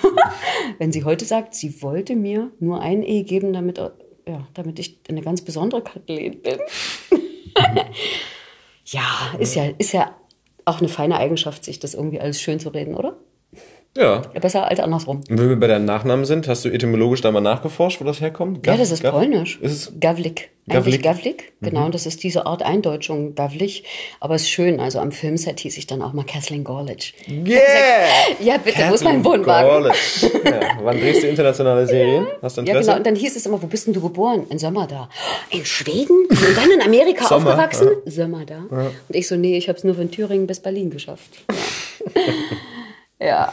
Ja. Ich habe auch irgendwann mal überlegt, ob ich mir noch ein zweites E kaufe. Aber dann dachte ich, ach nee. Hey, ich so ein e. Glücksrad, weißt du so. Bing, bing, ich kaufe ein E. Nein, aber ich glaube, der Aufwand, der, der stand irgendwie komplett im Widerspruch zu dem, was es dann gemacht hätte. Ja. ja. Sag mal, und jetzt hast du, du hast, wir hatten, bevor wir angefangen haben, hast du gerade noch angefangen zu erzählen mit, äh, mit Vera, du hast ja für, für das Lauscherlounge-Hörspiel Tinnitus mhm. mitgespielt und das war äh, On Location. Mhm.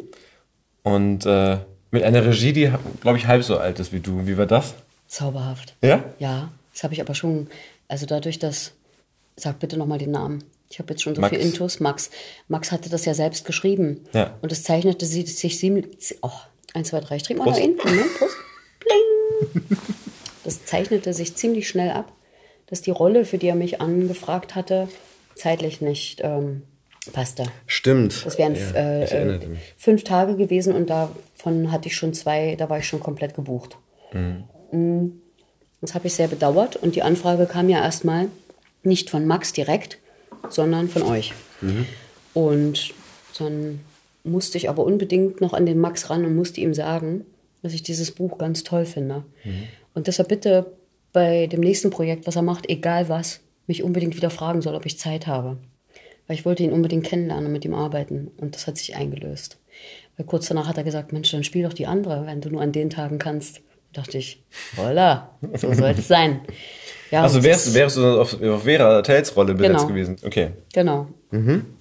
Und das war sehr, sehr schön. Mhm. Und da konnte ich dann wieder, ne, das hatte dann schon wieder was von Theater abgesehen davon haben wir auch noch im Theater unterm Dach dann auf der Bühne die Szene aufgenommen. Mhm.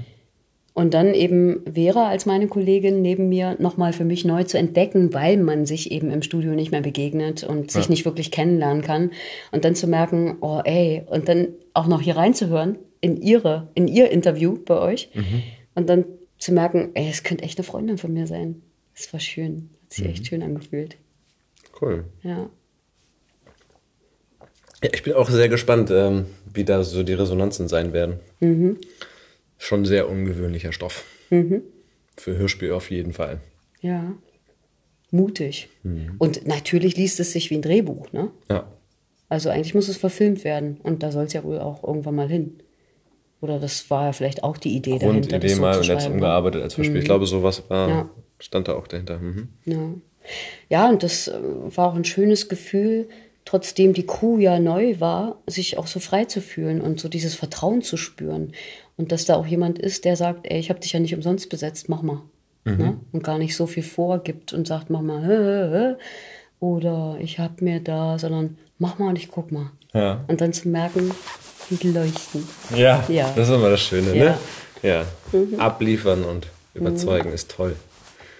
Ja, kann ich mir sehr gut vorstellen, dass das funktioniert hat. Ja, also auch. Aber hast du den Text dann frei interpretiert? Bist du ein bisschen abgewichen oder sowas? Weil das ist ja gerade bei dieser rein wörtlichen Rede. Naja, also ich habe dann den zwar vor mir gehabt äh, mhm. und konnte ablesen, aber ich habe ihn natürlich nicht so gesprochen, als ob ich ablese, sondern da waren natürlich Stocker drin und was man eben so macht, wenn man nach Worten sucht und eben frei spricht. Mhm. Ich glaube, es hört sich dann natürlich an. Mhm. Und das war eben klasse, dann eben mit einer Vera an meiner Seite. Äh, und und äh, wer war mein Kollege? Entschuldigung, ich bin mit Namen. Ich habe echt, äh, meine Festplatte ist voll, sage ich immer. Ich weiß gerade auch nicht. Ganz bekannter Filmschauspieler, mhm. zauberhafter Kollege. Und da wir alle so getickt haben, ging das total auf. Es hat gepasst wie Arsch auf Eimer. Du hättest auch, also wenn der Regisseur, wenn der Max gesagt hätte, so und jetzt legen wir den Text mal weg und jetzt improvisiert die, die Szene, hätte ich mich mit dem sofort wohlgefühlt und gesagt, mhm. das wird was. Das klingt ein bisschen anders, aber es wird was. Mhm. Das war schön. Weil es gibt ja auch so welche, die können dann das Blatt nicht loslassen, ne? Oder sagen, ähm, du hast jetzt aber nicht das gesagt äh, da steht aber das und das, äh, das ist mein Stichwort. Und du mhm. denkst so, äh, Ich glaube, so würde mir erstmal so gehen. Ich bin, ich bin also erstmal diese Sicherheit haben. Ja. Also ich kenne das, also ich habe als Jugendlicher und als Kind Theater gespielt und ich, ich war überhaupt nicht in der Lage, so frei zu sein. Und ich, also ich habe auch diesen Überblick über diese Stücke nie so gehabt, sondern ich sehe das zum Beispiel, mein Papa ist Theaterpädagoge und der mhm. macht eben auch äh, Kinder- und Jugendtheater und äh, der hat sich da in Anführungsstrichen Kinder gezüchtet, die, die sind so umsichtig. Die machen alles hinter der Bühne, die soufflieren sich, die machen bestimmt, du musst, du hast jetzt einen Auftritt, also organisieren sich komplett. Ja, ja. Und die, die können auch reagieren, wenn jemand einen Textaussetzer hat und sowas. Und bei mir war das damals halt einfach, ich war da wohl nicht in der Lage. Wenn ja. ich einen Hänger hatte, war ich raus. Und dann musste ich die Soufflöse haben und, und äh, so. Und ich brauchte, ich war da nicht so frei. Also das ist, ja, na, das, deswegen ist, ähm, ist krass. Dann scheint er ihnen offensichtlich ja sehr viel Vertrauen entgegenzubringen Total. und dann hast du das plötzlich auch, dann traust du dich das auch. Ja. Ist aber alles auch ne, ein Erfahrungswert. Also du musst natürlich genau. deine Erfahrung erstmal machen. Genau, du musst auch nicht. einfach ein bisschen den Text lernen. Ich habe irgendwie, ich habe immer den Text bei den Proben gelernt. So, mhm. Äh, das mache ich aber ich hab, auch. Also ich bin auch jemand, der ja. eben aber es musste dann auch reichen, auch wenn das mal mehr war. Ah, okay. Ich habe jetzt ich habe mir nie als 14-Jähriger und dann habe ich genau und das war dann irgendwann mal nötig und dann bin ich aber auch ausgestiegen, weil es mir zu krass mhm. wurde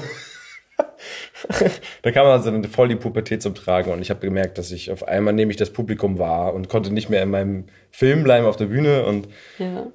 ach krass. Naja, und dann war, kam irgendwie echt zu viel Text, den man dann doch nicht mehr irgendwie über den ja. zehn Proben. Ja, manchmal gibt's ja auch so Text, der will irgendwie nicht in den Schädel rein. Ne? Und mhm. ich habe dann für mich so eine Strategie entwickelt, indem ich den dann einfach auf meinem Heimat, in, in meinem Heimatdialekt sage. Und dann gibt mhm. es irgendeine emotionale Verbindung, sodass ich sofort dann eine Haltung habe. Und wenn ich eine Haltung habe, lernt sich der Text auch. Ja. Auf einmal. Ne? Also wenn du anfängst mit, äh, was weiß ich, äh, Molière, Tartuffe, äh, wo sich ja dann auch noch alles reimt. Madame bekam am Abend leichtes Fieber und leider ist es noch nicht ganz vorüber. Dann kannst du es irgendwie so da da da da da da da da da da da oder du sagst ihn einfach mal auf Thüringisch. Madame bekam am Abend leichtes Fieber. Und leider ist es noch nicht ganz vorüber. Und schon komme ich in die Richtung der Figur. Irgendwie mhm. hilft mir das. Und okay. dann, dann, schließen sich hier oben irgendwie die Synapsen anders und ich kann das behalten und habe einen Gestus dazu, habe ein Bild von der Figur, die ich da bin und dann äh, verwandelt sich automatisch mein Körper, mein Gesichtsausdruck, meine Stimmlage wird eine andere. Hm. Nicht schlecht. Hm. Über den Dialekt. Ja der nicht gerade der schönste ist. ja, aber hast du, musstest du das richtig, musstest du das rausprügeln? Also das ist ja bei vielen. Naja, immer das hatte auch was. Nuancen. Also mhm, das ist so zweischneidig. Also ich glaube, wenn man musikalisch ist, und dazu zähle ich mich, dann ist man sehr begabt, Dialekte anzunehmen. Mhm, ne? Also du kannst mich auch morgen nach Wien schicken und dann mhm, werde ich den, den Schmäh machen. Ja, sofort. Ja. Es wird nie perfekt sein, Natürlich aber darum geht es auch nicht. Ja. Aber ich habe dann auch Bock, mich zu, äh, da einzubringen und da zu assimilieren. Ne? Ja, total. Und ähm, es hatte natürlich so einzelne Sachen. Besonders das A musste mir so ein bisschen äh, abtrainiert werden, weil das A war sehr dunkel gefärbt. Mama ja. hatte immer sowas, ne? Mhm. Und meine Vorsprechrolle war natürlich die Julia aus Romeo und Julia. Und da ich dann immer Amme, Amme, die musste ja dann immer rufen. Aber ja, irgendwie hat's gereicht. Also die haben mich verstanden da unten, sonst hätte ich halt einen Studienplatz nicht gekriegt, gell? Gut, aber da haben sie ja eh alle so gesprochen, oder? Oder nee. viel? Nee. Ja, gut, in Potsdam nicht, aber dann. Die haben sich schon, also alle da sehr gut artikuliert. Mhm. Also bis hin zu, dass ich dachte, dass die da, also meine Kommilitonen bestimmt alles äh, Kinder von berühmten Schauspielern sind und Tänzern und so. So wirkten die erstmal. Mhm. Dass die Orale nur mit Wasser kochen und ohne von berühmten Eltern abstammen, das habe ich dann sehr schnell gemerkt. Ne? Aber mhm. Ja, ich glaube, wenn du so Schauspielstudent bist und, und aus einer Stadt zum Beispiel wie Weimar kommst, dann hast du schon so eine Attitüde. Die hatte ich nicht, als ich vom Dorf kam. Ich dachte nur immer, hoffentlich sieht mich keiner. Was Aber eigentlich kommst du auch aus Erfurt. Aus der Nähe von Erfurt, aus, aus Sömmerda. Sömmerda. Das hat es nicht besser gemacht. okay. Kathleen, was hast du dir denn überlegt heute noch? Äh, textmäßig? Textmäßig. Gibt's ja, ich habe was mitgebracht von einem Freund von uns. Mhm. Von uns? Also von einem Freund meines Mannes und demzufolge auch mein Freund. Okay. Ähm, so ist das, ja? Der ist eigentlich Arzt. Ja. Äh, ein toller Arzt. Ähm, und der schreibt und wie ich finde, er schreibt köstlich. Er hat einen ganz tollen Humor. Mhm. Und er hat eine Kurzgeschichte geschrieben. Also das sind jetzt hier so zweieinhalb Seiten. Mhm. Ich dachte so vom Aufwand her wäre das okay. Perfekt. Und ähm, Mal sehen, ob ich die Zeilen noch sehe oder ob sie sich übereinander schieben. Ich kann dir nur äh, Taschenlampen-App mit dem Handy anbieten, ja. wenn du noch mehr Beleuchtung brauchst. Nee, nee, ich will gucken mal. Ich gebe den Spotlight. Mhm. Vorhang auf! Yay! genau. Ich hoffe, ähm, es trägt. Ja. Unterbrich mich, wenn es langweilig wird. Ach, auf zweieinhalb Seiten? Ich glaube nicht. Es sei denn, du sagst, du hast immer früher viel zu schnell gelesen und du liest jetzt ein absoluter also ich habe dreifacher Verlangen. Genau. Also ich tendiere dazu, zu schnell zu lesen, das weißt du ja, aber ich ja. glaube, ich habe das ein bisschen gelernt und jetzt bin ich ja eh ein bisschen äh, gedämpft mhm. durch den Alkohol. Mhm. We like. Ja. Späte Erkenntnis. Die unansehnliche Dame mit dem länglichen Kopf hinter dem Schalter der Anmeldung hielt ihre künstlichen Fingernägel gelangweilt in das Licht und betrachtete sie mit einem Gähnen, was ihrem Gesicht kurzzeitig beinahe einen Munkschen Ausdruck verlieh. Lange ignorierte sie das penetrante Läuten des Telefons, bis sie es mit einer ausladenden Bewegung abnahm und in unerwartet hohem Ton Städtisches Krankenhaus Süd, Sekretariat Professor Meyer Bauer am Apparat in die Muschel sang. Ein OP-Termin. Jeder in der benachbarten Wartezone hörte gleich, dass ihr Gegenüber schon verloren hatte. Nein, nein, ich bitte Sie, vom März ist da nichts zu machen. Ja, dringende Fälle haben wir hier jeden Tag. Nein, ich kann nicht. Der Professor operiert. Schönen Tag noch. Gleich den Worten knallte sie nun mit dem Hörer und ließ ein abfälliges Stöhnen vernehmen. Die Fahrstuhltür öffnete sich mit einem fröhlichen Kling und ein älterer Herr am Rollator mit Hut und weißem Schnurrbart erschien auf der Bildfläche. Zu Meier? fragte der Alte, die beiden Wartenden, die wortlos und scheinbar eingeschüchtert auf die offenstehende Tür zur Anmeldung zeigten.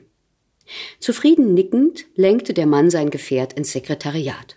Er ließ ein erfrischendes Morgen erklingen lüftete kurz seine Kopfbedeckung und klopfte überraschend energisch auf die Theke. Die Frau mit der ovalen Faszies schreckte aus ihrer inneren Abwesenheit auf. Zwei kleine Äuglein funkelten zwischen ihren dünnen blonden Strähnen und starrten den Eindringling verärgert an. Ihre schmalen Lippen ließen ein Ja entweichen. Mal kurz Nase putzen. Hm? Hm? Ich habe eine Verabredung mit Herrn Meier, mit Herrn Professor Meier, meinen Sie. Wie ist Ihr Name? Kowalski. Urs Kowalski. Und Sie? Ein freundliches Lächeln begleitete seine Gegenfrage. Äh, Bauer, antwortete sie reflexartig. Na, das passt doch. Aus der Wartezone war ein hüstelndes Lachen zu hören. Also, Herr Meier erwartet mich um neun Uhr. Moment, Moment. Die Vorzimmerdame machte sich etwas unbeholfen an ihrem Computer zu schaffen. Erst brauche ich Ihre Daten. Geboren? Ähm, äh, 1. April vor 90 Jahren. Äh, welches Jahr? Das Lächeln auf seinem Gesicht wurde etwas breiter. Ach so, mein Täubchen. Kopfrechnen ist wohl nicht so Ihre Stärke, was? Also, es war das wundervolle Jahr 1924. Das Jahr, in dem Lenin starb. Glauben Sie an Seelenwanderung? Reinkarnation? Bitte wie? Das blonde Ei schien gänzlich überfordert. Nein, ich auch nicht.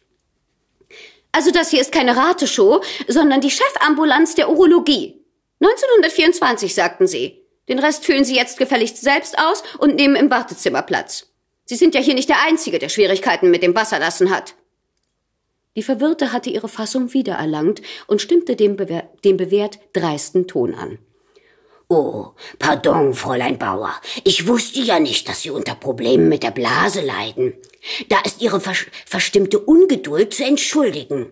Ich selbst bin allerdings in einer anderen Angelegenheit hier. Raus! Herr Kowalski griff nach dem Formular und parkte rückwärts zwischen zwei Männern mittleren Alters auf der gepolsterten Wartebank ein. Mit einem erwiderten Kopfnicken proklamierten die Anwesenden eine tief empfundene Solidarität beim Kampf, die scharfe Barriere des Vorzimmers zu überwinden. Herr Hasenroth, bitte. Eine hochattraktive, Arzthelferin trat aus der Tür zum Untersuchungszimmer und versprach ein Paradies jenseits der Bauerschen Todeszone. Der rothaarige Sitznachbar zur Rechten legte seine Automobil, legte sein Automobilmagazin zurück auf den Stapel Journal, Journale und erhob sich. Ein zartes Rascheln begleitete nun seine Bewegungen, was den Blick der Wartenden auf die im Gesäß auffallend ausgebeulte Hose lenkte. Treten Sie ein, erklang eine sonore Männerstimme. Der Gewindelte verschwand im Reich des Herrschers über die harnableitenden Organe. Kowalski hatte den Fragebogen ausgefüllt und legte den Kugelschreiber zufrieden auf einem Tischchen ab. Und? Was treibt Sie zu Eiermeier?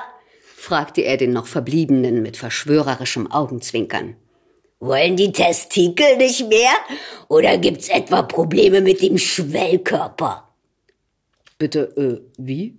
Äh, nein, äh, Prostata, äh, die Prostata, entgegnete der etwa 60-Jährige mit Stirnglatze und vergrub seinen verstörten Blick hinter der hochgezogenen Tagszeitung. Also, als ich in ihrem Alter war, da wurde die Vorsteherdrüse ja täglich geschmiert. Da, äh, Ach, ähm, naja. Der Ro Rollatorpilot registrierte, dass sein Mitstreiter wenig Bereitschaft zur Kommunikation zeigte. Und so wurden die Telefonate der Anmeldung zur dominierenden Unterhaltung.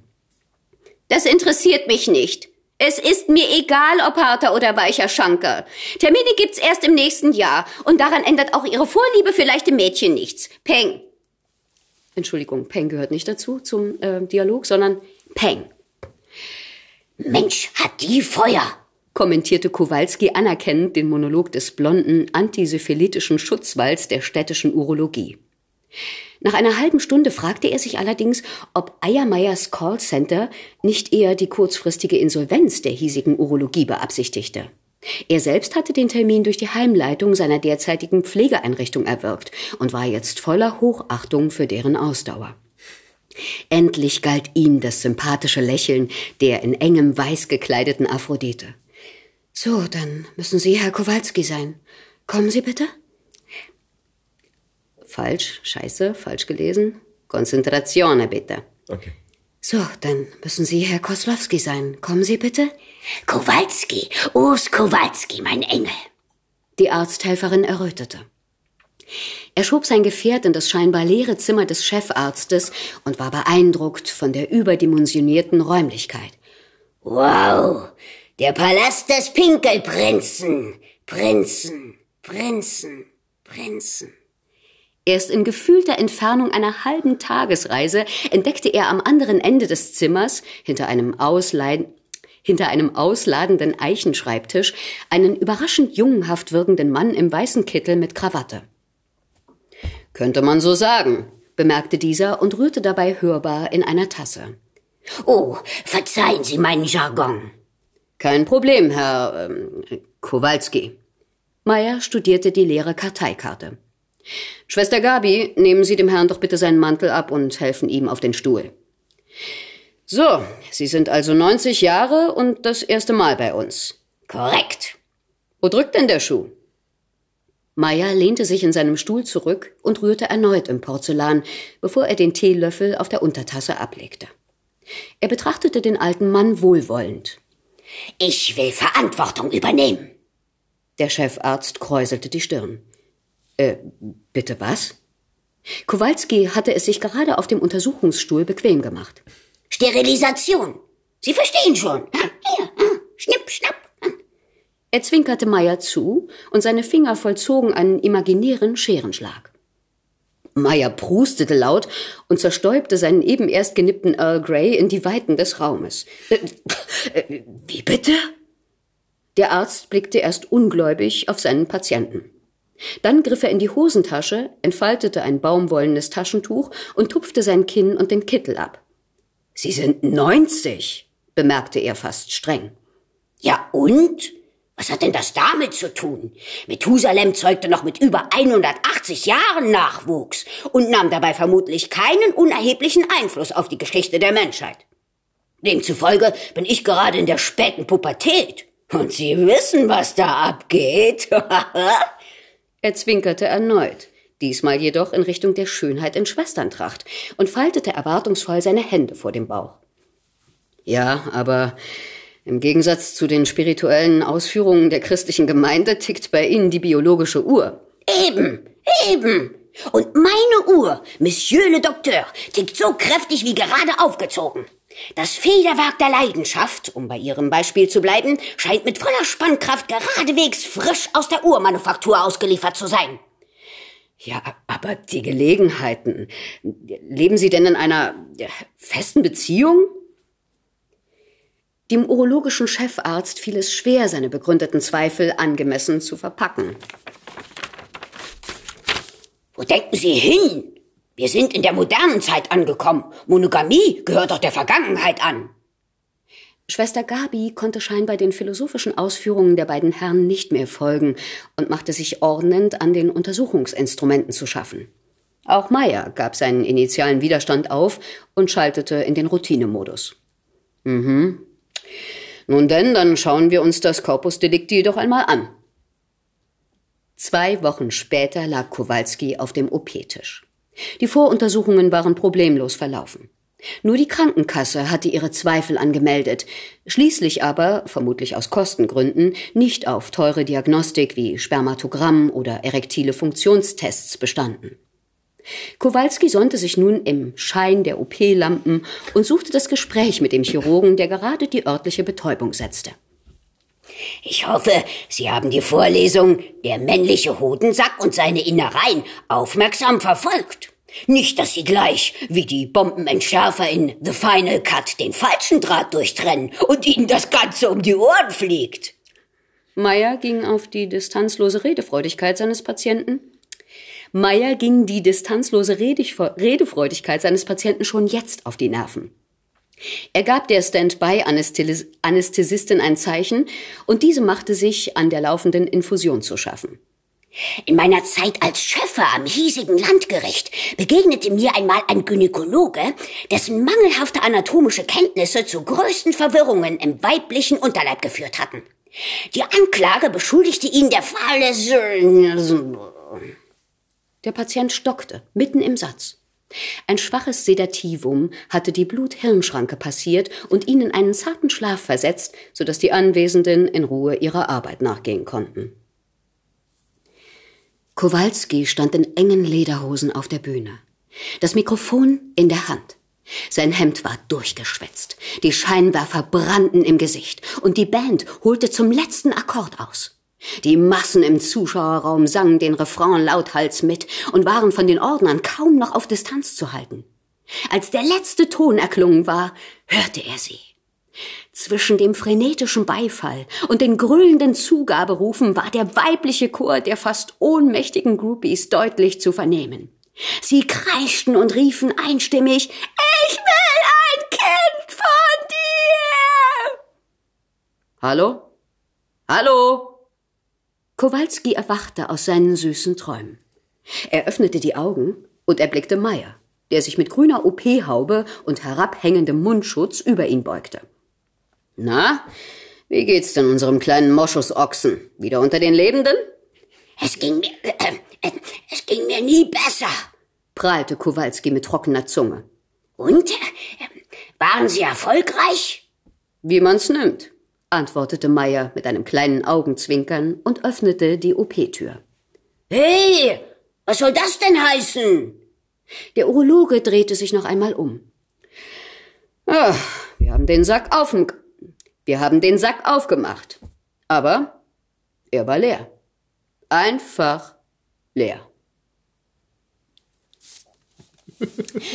Jetzt habe ich auch noch die Pointe versaut mit einem Versprecher. Na, Ach, ist unerträglich.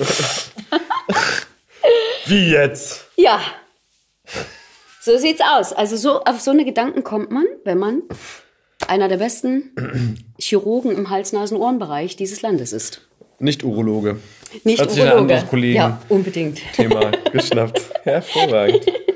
Aber auch schön interpretiert von dir.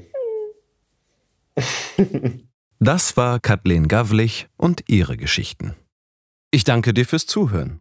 Wenn es dir gefallen hat, freue ich mich, wenn du unseren Kanal Hörgestalten abonnierst und natürlich wieder vorbeihörst. Du findest uns bei iTunes, Spotify und überall da, wo es Podcasts gibt. Wenn du Anregungen für uns hast oder uns irgendetwas mitteilen willst, dann her damit. Schreib uns einfach eine Mail an hörgestalten.lauscherlounge.de oder über Facebook. Unsere Facebook-Seite darfst du übrigens auch gerne liken. Dort gibt's nämlich unter anderem Fotos und Zitate von unseren Gästen. Alle Infos findest du noch einmal in den Show Notes. Und das nächste Mal ist wieder mein Kollege Josef Ulbich an der Reihe. Dieser Podcast ist eine Produktion der Lauscher Lounge. In den Podcast-Kanälen Lauscher Lounge Hörbuch und Lauscher Lounge Hörspiel findest du kostenlos die Eigenproduktion des Labels. Aber nur für eine bestimmte Zeit. Außerdem legen wir dir sehr den Podcast Texte von gestern ans Herz. Bei einer Live-Veranstaltung lesen Erwachsene Texte, die sie als Kinder oder Jugendliche geschrieben haben. Egal ob lustig oder traurig. Gemeinsam durchleben wir erneut die Absurditäten, Tragödien und Kleinigkeiten des Aufwachsens. Wenn du keine unserer Podcast-Veröffentlichungen verpassen willst, abonniere einfach den Kanal Lauscher Lounge alle Podcasts. Also, ahoi, Ciao tschüss und bis zum nächsten Mal bei Hörgestalten. Shh.